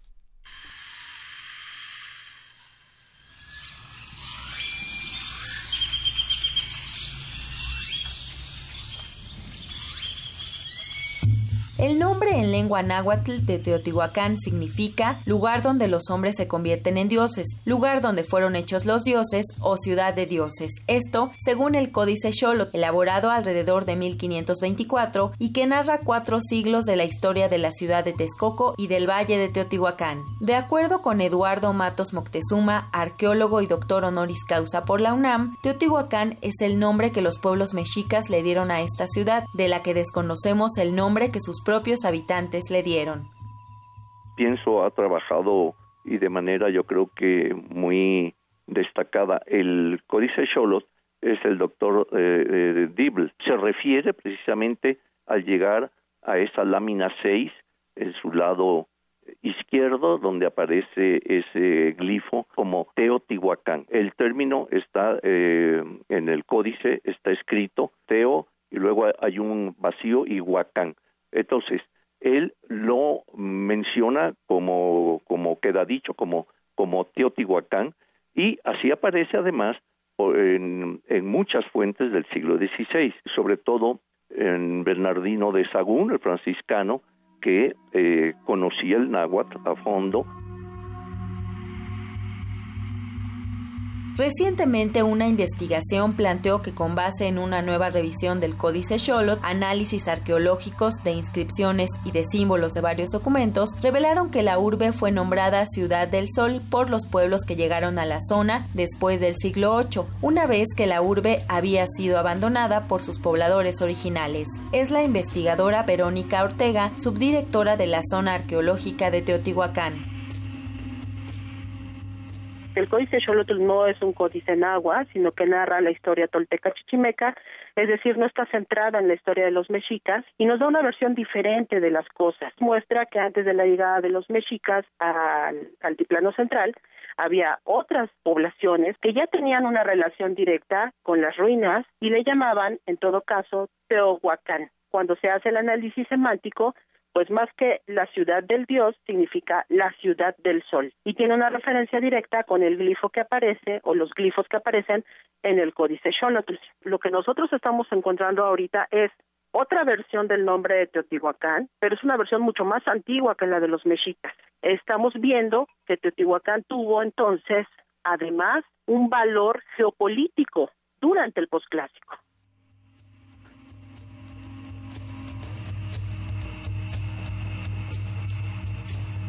La arqueóloga del Instituto Nacional de Antropología e Historia detalló que Teotihuacán fue un sitio en el que más de un tlatoani fue investido y legitimado como hombre sol en la época en la que el imperio mexica dominaba la cuenca de México. Teotihuacán sigue siendo tan importante en el posclásico que incluso ahí se nombraba a los tlatoanis, porque era un lugar reconocido por todas las comunidades del altiplano central, eh, desde donde emanaba el poder de los tlatoanis.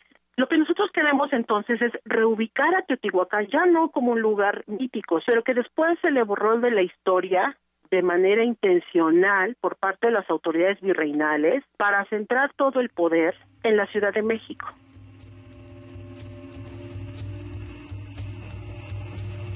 Para Eduardo Matos, lo que conocemos de Teotihuacán es su planificación urbana y su desarrollo, así como elementos de arquitectura y entierros funerarios. Sin embargo, aún hace falta conocer los detalles de su abandono. Ciertas eh, ideas, presencias, empezando por lo de la lengua. Actualmente no sabemos todavía cuál era la lengua que se hablaba en Teotihuacán. Se han comentado, se han dicho algunas ideas, algunas planteamientos, pero a ciencia cierta todavía no conocemos con exactitud ese aspecto. Otro es también el del final de Teotihuacán, ¿no? La eh, destrucción parcial de la ciudad con restos de quemazón que eh, pues todavía está pendiente por averiguar cuáles eh, fueron realmente los motivos, las causas para el fin de la ciudad.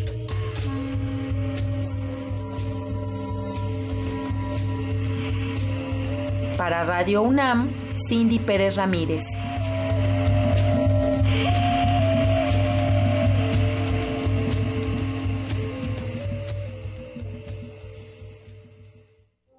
Queremos escuchar tu voz. Nuestro teléfono en cabina es 55 36 43 39.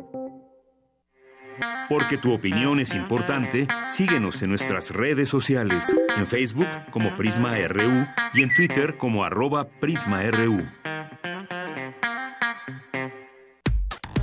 Relatamos al mundo. Relatamos al mundo.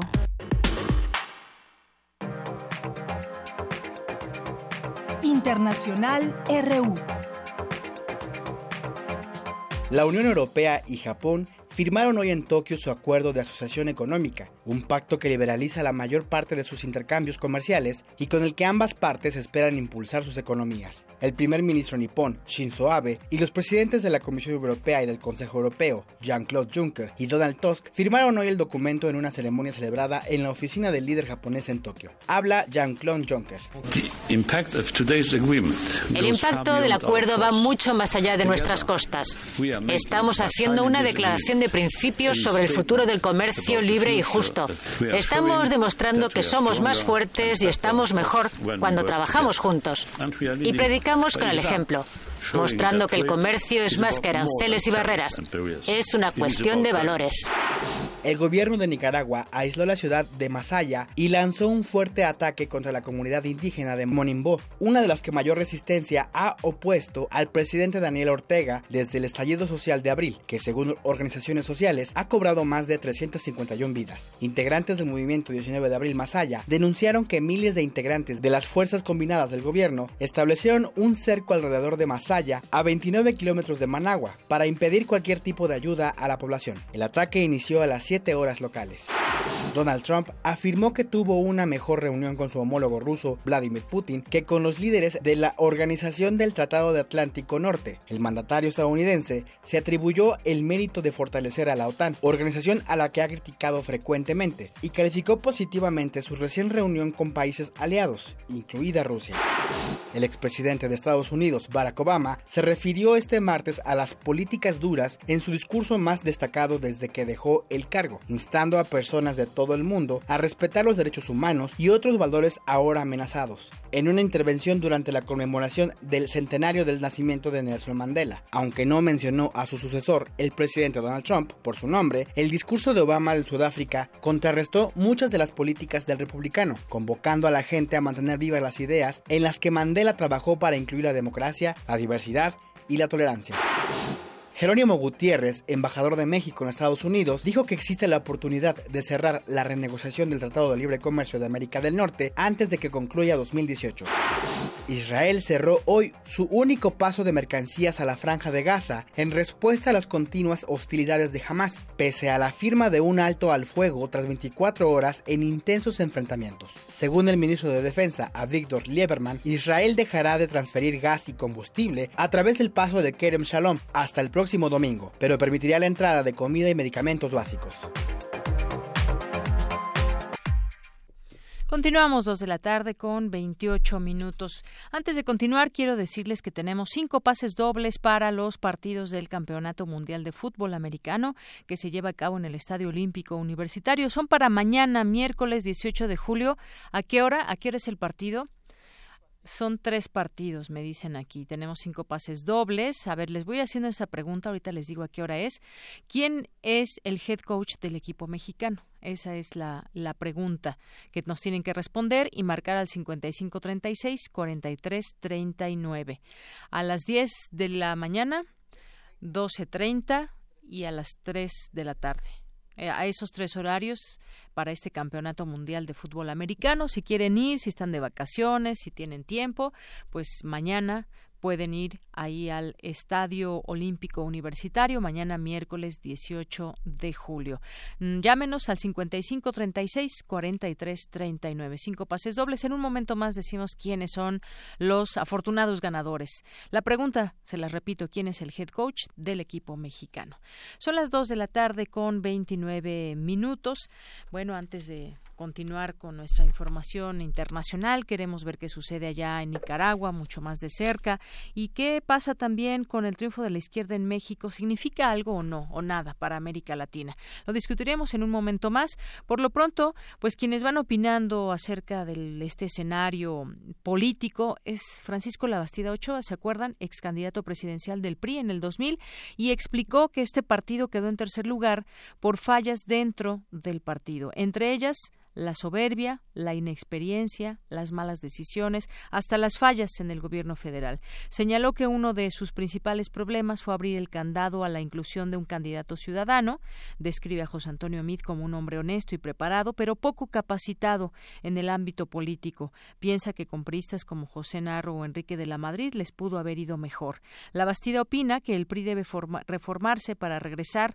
No le preocupa que el partido pierda su registro, cosa asegura no pasará sin embargo, puede peligrar por los carroñeros, así los llamó, que quieran adueñarse del partido para tener los privilegios y las partidas que les da el INE o para favores políticos. Eso deterioraría más la imagen del partido.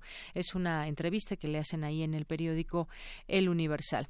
Y como les decíamos, el Estado Mayor, ¿qué va a pasar con el Estado Mayor y qué de importancia revista? Habrá que también pensar en la seguridad o no de López Obrador. Bueno, pues ya hay que verlo como pues una figura presidencial que se tiene que cuidar más allá de pues de señalar que no necesita quien lo cuide, pues bueno, muchos pensamos que sí, es una investidura importante, es la figura presidencial. Imagínense que suceda algo, pues cómo queda la estabilidad del país. Habrá que pensar en todo. Bueno, el caso es que el Estado Mayor se incorporará a la Sedena por mandato de López Obrador y eh, el Estado Mayor Presidencial, que desde 1823 fue fundado para garantizar la seguridad del presidente de la República, su familia, integrantes del gabinete y poder ejecutivo, será incorporado a la Secretaría de la Defensa Nacional por Andrés Manuel López Obrador. Son 8.000 empleados que serán incorporados a la Sedena con el fin de mejorar el ahorro como parte del plan de austeridad propuesto por el virtual presidente. El Estado Mayor Presidencial ejerce un presupuesto total de 639 millones 770 cuatro mil pesos actualmente. Bueno, nos vamos ahora sí hasta eh, Nicaragua.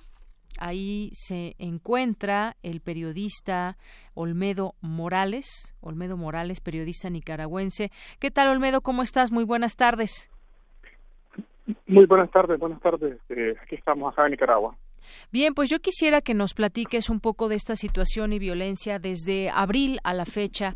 Hay pues distintos brotes de violencia, manifestaciones y hoy se sabe, estoy leyendo aquí a través del diario El País, Ortega, Daniel Ortega, el presidente ataca Masaya, el gran bastión de la resistencia en Nicaragua. Cuéntanos cómo está la situación. Parece ser, si lo vemos desde fuera, que es cada vez peor. ¿Cómo se vive desde dentro, Olmedo? Sí, en este, en este preciso instante, pues que estamos conversando, eh, tal como lo mencionaste, sí, fuerzas paramilitares combinadas con autoridades policiales están atacando el barrio o el distrito conocido como Monimbó, que es parte del municipio de Masaya, que como bien lo mencionabas ha sido históricamente un gran bastión eh, histórico, combativo, y hasta hace dos meses fue eh, con larga trayectoria incluso de simpatía por el sandinismo. Sin embargo, las zonas habitantes de este municipio ahora están rechazando, protestando contra lo que consideran han sido constantes violaciones de derechos humanos por parte del gobierno y el gobierno ha respondido, está respondiendo de una manera tan violenta. Así es, Olmedo, y también pues eh, preguntarte qué es lo que ha sucedido en estos últimos meses. Hemos visto que han aumentado estos grupos de resistencia. Eh, don Daniel Ortega ha iniciado hoy este ataque que nos dices a este gran bastión de la resistencia de Nicaragua y se habla de que son entre 1.500 y 2.000 personas armadas entre ejército, policía, paramilitares que están a las órdenes de Daniel Ortega, que había el presidente, que habían bloqueado los accesos a la ciudad y pues la estrategia se puede avisorar por lo menos lo dice así este medio de comunicación importante que es el país, la estrategia de Ortega es clara. Cualquier atisbo de resistencia debe ser eliminado antes del jueves, cuando se cumplirán 39 años del triunfo de la revolución sandinista. Este aniversario coincide con el momento de mayor represión del régimen hacia la población después de casi tres meses. Pues, ¿qué es lo que pasa con la gente también que no está participando en las, en las protestas propiamente, no está saliendo a las calles, pero sí tiene un cierto temor y también eh, pues está la expectativa de lo que pueda suceder en su país? lo que percibimos nosotros los nicaragüenses es que el eh, Ortega, su policía y sus paramilitares lo que quieren es trasladarnos el mensaje de que las calles son de ellos, de que cualquier forma de manifestación, cualquier forma de, de, desagusto por las políticas implementadas por el gobierno no tienen cabida dentro del país. Cualquier voz que sea contraria al discurso oficial no tiene cabida y peor aún, es reprimido brutalmente.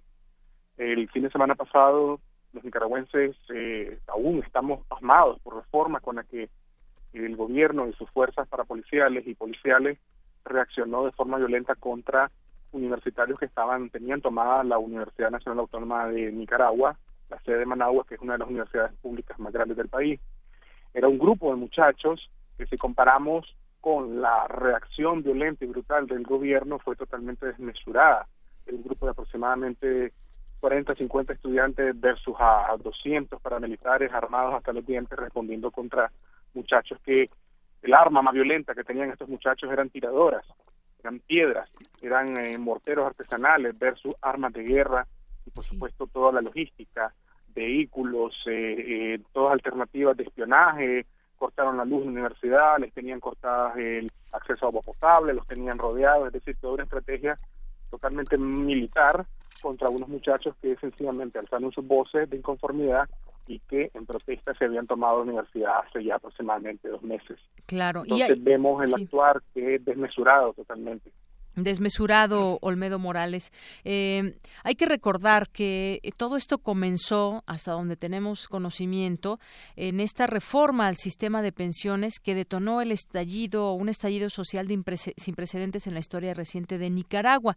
Sin embargo, este es apenas uno de los varios problemas que tienen hoy a este país al borde de la crisis, porque hay que decirlo, ya está afectando también en la economía. ¿Cuáles son todos estos problemas que ahora se conjuntan para tener esta estas protestas, Olmedo? Creo que el, el, tema del seguro social sí fue un detonante, pero no el principal. En Nicaragua veníamos viendo los nicaragüenses desde hace un buen rato cómo eh, Ortega y sus operadores políticos habían desmontado la constitución para garantizar la reelección, la reelección de Ortega, la eliminación de partidos políticos que fueran alternos al Frente Sandinista, el partido de gobierno, la politización de la Corte Suprema de Justicia, la, politización del poder electoral y la represión de cualquier forma, por muy pequeña que fuera, eh, era totalmente, brutalmente eh, eh, agredida en las calles. Hubo un ejemplo hace ya casi tres años, en 2013, un grupo de jóvenes estudiantes que quisieron apoyar a un grupo de jubilados que protestaban casualmente por este problema eterno que se nos ha vuelto, que es el, asunto del seguro social. Hace tres años, 20 muchachos decidieron apoyar a un grupo pequeñísimo de jubilados que protestaban frente al Instituto de Seguridad Social y fueron reprimidos de una manera tan brutal como la estamos viendo ahora. Entonces, la suma de todos estos, todos estos eh, eh, disgustos, todas estas molestias, todas estas injusticias, se eh, vieron detonadas por el, la protesta contra la seguridad social más la reacción que hubo desmedida contra quienes protestaron. Se fueron sumando más voces, se fueron sumando grupos estudiantiles, se fueron sumando asociaciones, eh, organizaciones de sociedad civil, se fueron sumando personalidades a título individual y eso es muy importante señalar, no ha sido una reacción política, ha sido una reacción ciudadana.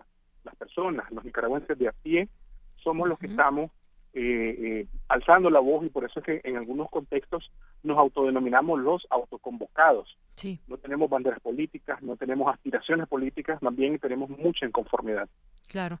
Y pues desafortunadamente hemos visto en estos últimos meses cómo han devenido las cosas y esto no solamente queda en protestas y no solamente queda en represión por parte del gobierno de Ortega, sino que está escalando al parecer esta situación eh, Olmedo a un tema de crisis, a un tema donde se habla ya de economía que está trastocada, afectaciones a otros países, carreteras tomadas, es decir, el problema escaló quizás mucho más allá de lo que esperaba el propio gobierno y todo por esta reacción que tú nos dices eh, que fue violenta y eso despertó el enojo de la gente allá en Nicaragua. No se perfila, no sé, eh, las discusiones que se estén dando allá en el, en el ámbito político, en el ámbito de los medios de comunicación, con la gente, hacia dónde va todo esto, Olmedo no logramos percibir todavía una, una no, está claro el horizonte. Muchos nicaragüenses todavía continuamos apelando a que el diálogo, el diálogo y el diálogo poniendo condiciones sobre la mesa y una de esas condiciones es elecciones anticipadas, eh, sigue siendo la mejor opción. Todos estamos convencidos que desde el primer nicaragüense que murió en las protestas, eh, Ortega comenzó a perder legitimidad y en la medida que se ha incrementado la cantidad de personas que han puesto sus vidas, ha incrementado la deslegitimidad de este gobierno. Entonces, muchos todavía creemos una salida cívica a esta crisis. Muchos todavía creemos que la, la, la, salida va a ser la suma de diferentes factores. La resistencia, eh, el apoyo internacional, porque ahora estamos viendo pues mayor conciencia en el entorno internacional, la CID, la OEA, países incluso como México también han, han mostrado una opinión eh, eh, desfavorable acerca de la, de la reacción del gobierno. Entonces, la suma de todos estos factores creemos que nos van a dar la respuesta en su momento.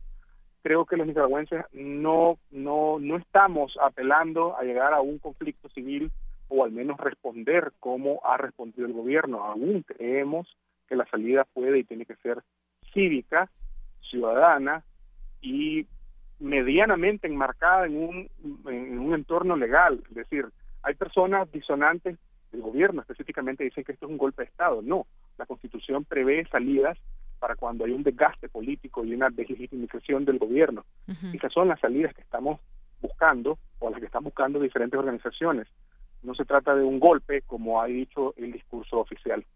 Claro, pues sí, complicada esta situación. Eh, como tú bien dices, no se vislumbra algo desde dentro porque es importante platicarlo de esta manera. Una cosa es lo que vemos desde fuera, tratando de informarnos a través de distintos medios de comunicación. Tenemos imágenes, tenemos videos que nos pueden ilustrar qué es lo que está sucediendo en Nicaragua. Sin embargo, sin embargo, pues eh, lo que se dice desde dentro también es muy interesante escucharte a ti como como periodista también que nos puedas acercar a lo que está pasando allá en Nicaragua, cosa que te agradecemos mucho y en este momento pues podemos decir eso como tú bien dices, no hay no se vislumbra alguna solución hasta el momento. Sin embargo, esa eh, unión de organizaciones de la sociedad civil, eh, pues parece ser que empujan hacia una negociación.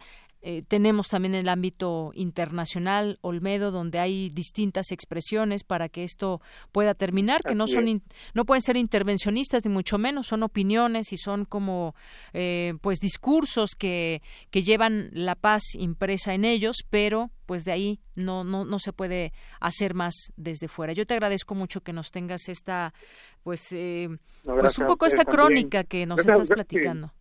Sí. Dime. no, gracias a ustedes también por ayudarnos a poner en, el mapa público, en el ojo internacional, la situación de Nicaragua, porque por mucho tiempo se creyó que Nicaragua era el país más seguro, el, más democrático, el más alegre para vivir, pero lamentablemente eso era un discurso oficial y dentro del país, dentro de nuestra frontera, había mucho malestar, mucha eh, mucha crítica social que era acallada de diferentes maneras y que finalmente encontró una forma de expresarse eh, todos unidos, los nicaragüenses que estamos inconformes, todos unidos, pero también desafortunadamente de la misma manera en que se encontró el eco, encontramos una respuesta represiva. Claro. Y bueno, pues a final de cuentas eh, la vida sigue, la vida tiene que, continuar también en sus actividades diarias allá en Nicaragua, las escuelas, los trabajos, pues mucha gente sigue tratando de hacer su vida cotidiana eh, pese a esta eh, situación de violencia. Pues muchas gracias, Olmedo. Si te parece bien, en otro momento podemos seguir platicando sobre este tema. Perfecto, estoy de acuerdo. Muchas gracias. muy buenas tardes. Muy buenas tardes. Gracias a Olmedo Morales, periodista nicaragüense. Saludos allá a todo el pueblo nicaragüense con esta situación de violencia que impera en este país. Vamos ahora a escuchar en la voz de Margarita Castillo un poema para esta ocasión. Después de todo esto, situación de violencia, escuchemos este oasis de a través de su voz. Poesía RU esos locos. José Agustín Goitisolo.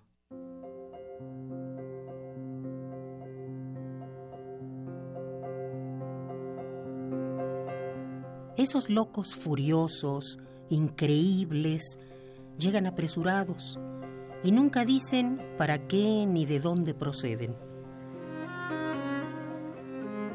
Y enseguida te piden dos mil francos que casi siempre te han de devolver o te quitan la toalla sin respeto cuando te estás duchando. Se ponen la colonia, los polvos, el masaje, la loción de tu novio o de tu hija.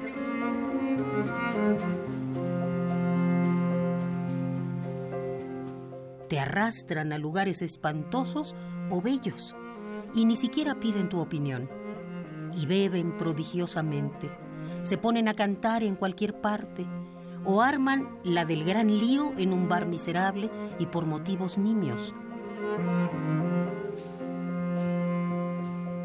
Siempre, siempre avasallan. Te compran un sombrero o unas flores y un día salen al galope quizá hacia los infiernos. ¡Qué desastre!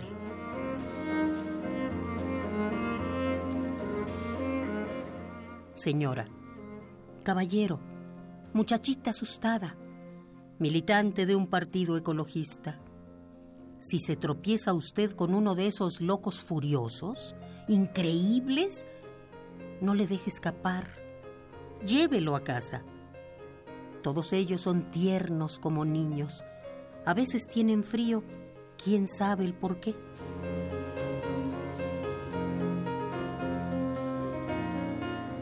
Les han pegado duro duermen poco, se lavan todo el rato y son muy besucones y mirones, pero cuidan los libros, sacan todas las noches el cubo de la basura a la escalera y están solo pendientes de tener siempre un cenicero al lado.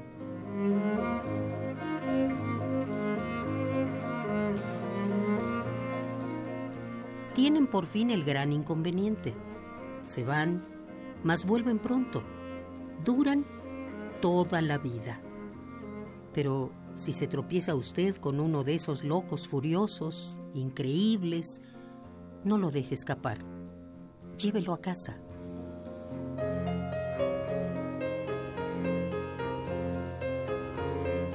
Esos locos. José Agustín Goitisolo.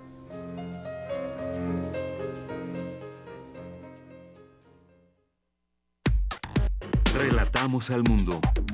Relatamos al mundo. Porque tu opinión es importante, síguenos en nuestras redes sociales, en Facebook como Prisma RU y en Twitter como arroba PrismaRU.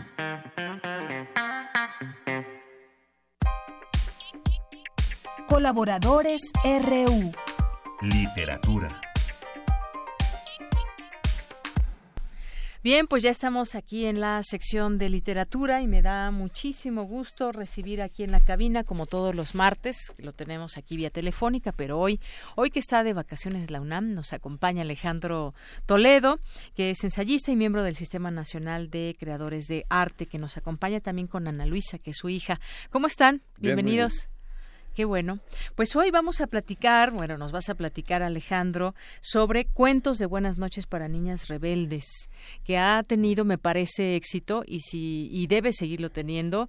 Cuéntanos un poco de ello. Yo también conozco este libro, el uno, porque ya van dos y uno para dibujar. Uno para iluminar. Bueno, la experiencia que tuvimos en casa fue que bueno, la lectura ahora tiene muchas competencias en la televisión, Netflix, este, todo aquello que, trae este, la televisión, los aparatos, los celulares, las, las, tabletas. Entonces es difícil que... Captar la atención a la lectura de los niños, ¿verdad? Sí. Y yo tengo la idea de que no hay tampoco que imponer la lectura. Ana Luisa vive en una casa con donde los dos, este, sus padres son lectores. Hay muchos libros. Hay libros en la sala y hay libros en los, en las eh, Por todos eh, lados. Por todos lados. Entonces, este, pero nunca le hemos dicho, tienes que leer, ¿no? A fuerzas. Ella sigue su vida normal y a mí me sorprendió que de pronto estaba muy entusiasmada con el volumen 2 de cuentos de Buenas noches para niñas rebeldes de Elena Fabili y Francesca Cavallo, ¿no? Parece que es un libro, un libro surgido en California con una, una idea de, dicen ellas, replantear un poco las historias de, de los cuentos de hadas y contar historias de personajes reales, de, mujeres, que la mayoría de ellas han desafiado su, su, entorno y han logrado este grandes cosas, ¿no? Entonces tomamos la costumbre de, un poco invertido el, asunto del, de contar el cuento antes de dormir, de que Ana Luisa me contaba una historia, son una página y un, y un retrato y este y así bueno yo, yo fui leyendo el libro de, esa de esa manera. Cuando estábamos en casa viendo este las películas de Frankenstein un día este Ana Luisa desde su recámara gritó que si conocía yo a Mary Shelley porque se, había encontrado en, en los cuentos de, de niñas rebeldes a, a la autora de, de Frankenstein ¿no? entonces es es increíble no este una generación atrás las eh, quienes tienen ahora veintitantos años, veinticinco, veintiséis, empezaron a leer con Harry Potter y fue una gran experiencia de un primer libro que tenía como 200 páginas. Llegaron a los últimos, que ya eran libros de 600, 700 páginas. Y se agotaban rapidísimo. Y yo supongo que es, eso eh, creó una generación de, de, lectores, incluso cuando ya se decía que las computadoras y que las todo esto iba a ir en contra de, de la lectura y del, libro físico, ¿no?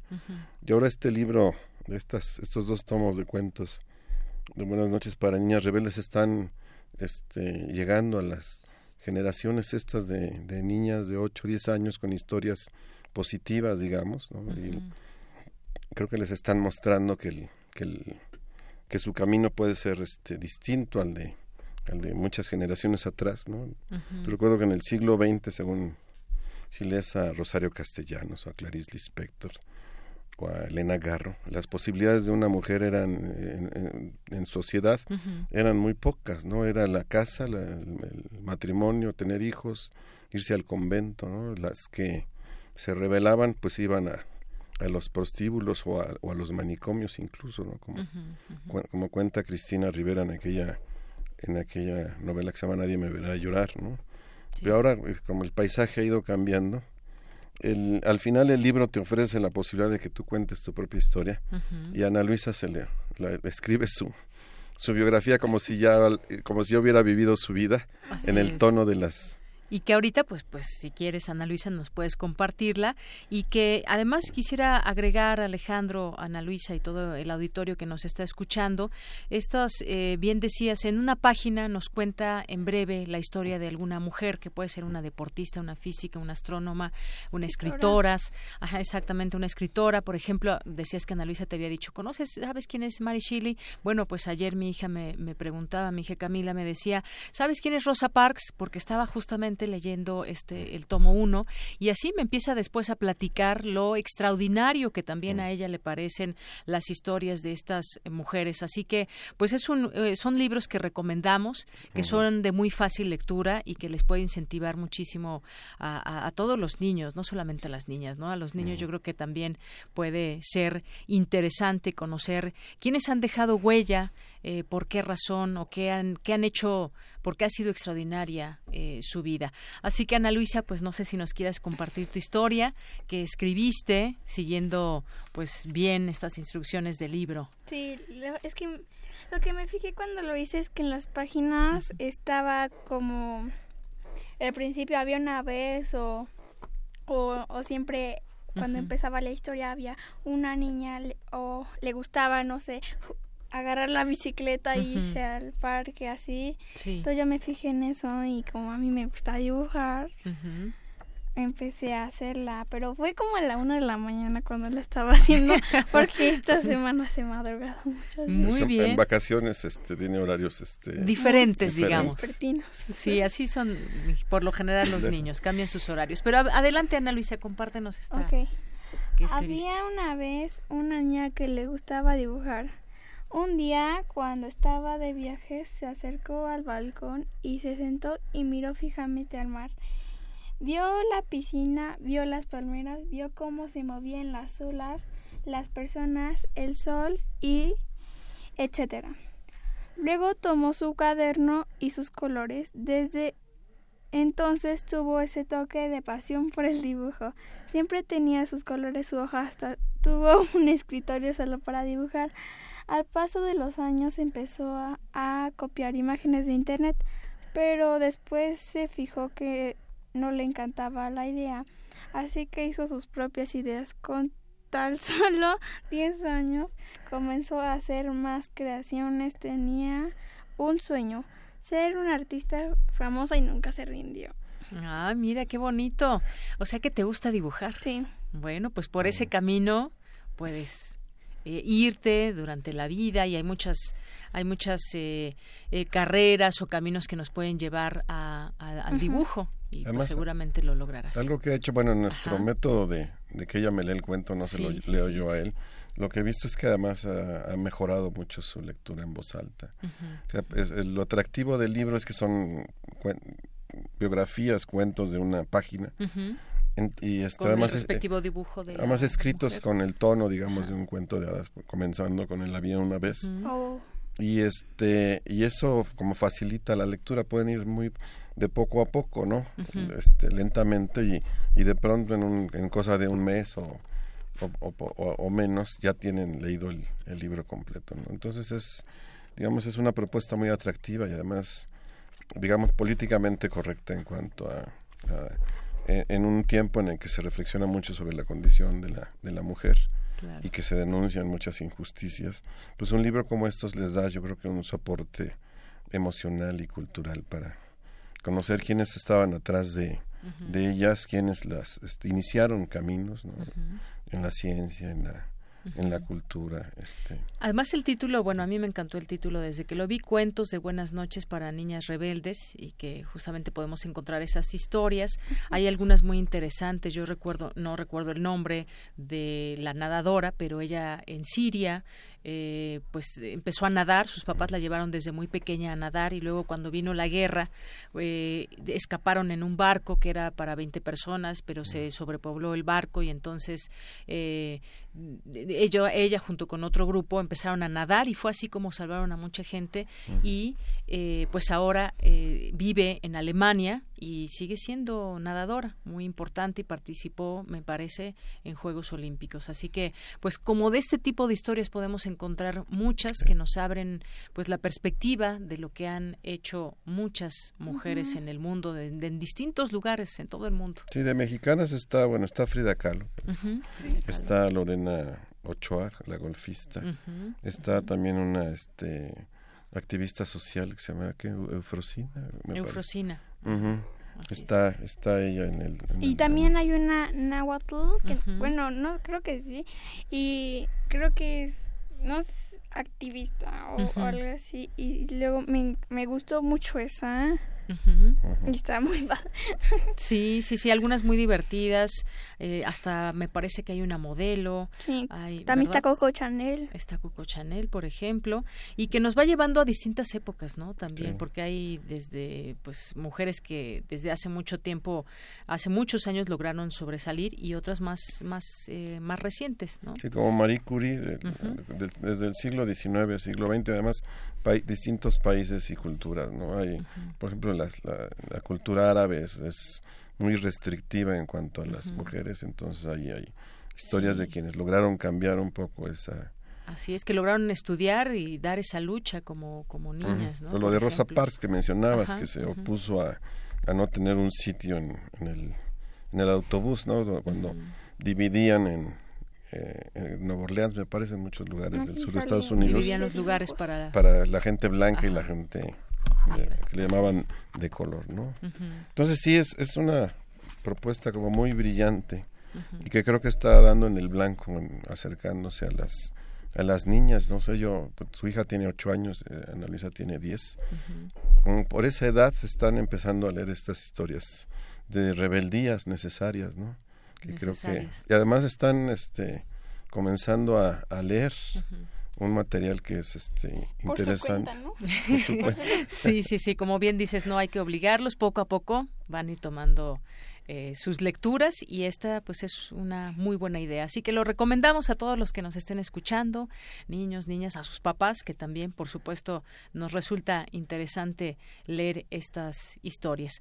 Pues así llegamos al final de esta emisión y al final de esta sección. Muchísimas gracias Alejandro, gracias, Ana Luisa por compartirnos esa parte de ti que, le, que tuviste oportunidad de escribir y que hoy se escuchó a través de Radio UNAM. Pues muchas gracias y gracias a, a todo el auditorio que nos está escuchando. Nos sintonizamos mañana en punto de la una. Gracias a todo el equipo. Mi nombre es Yanira Morán. Hasta mañana.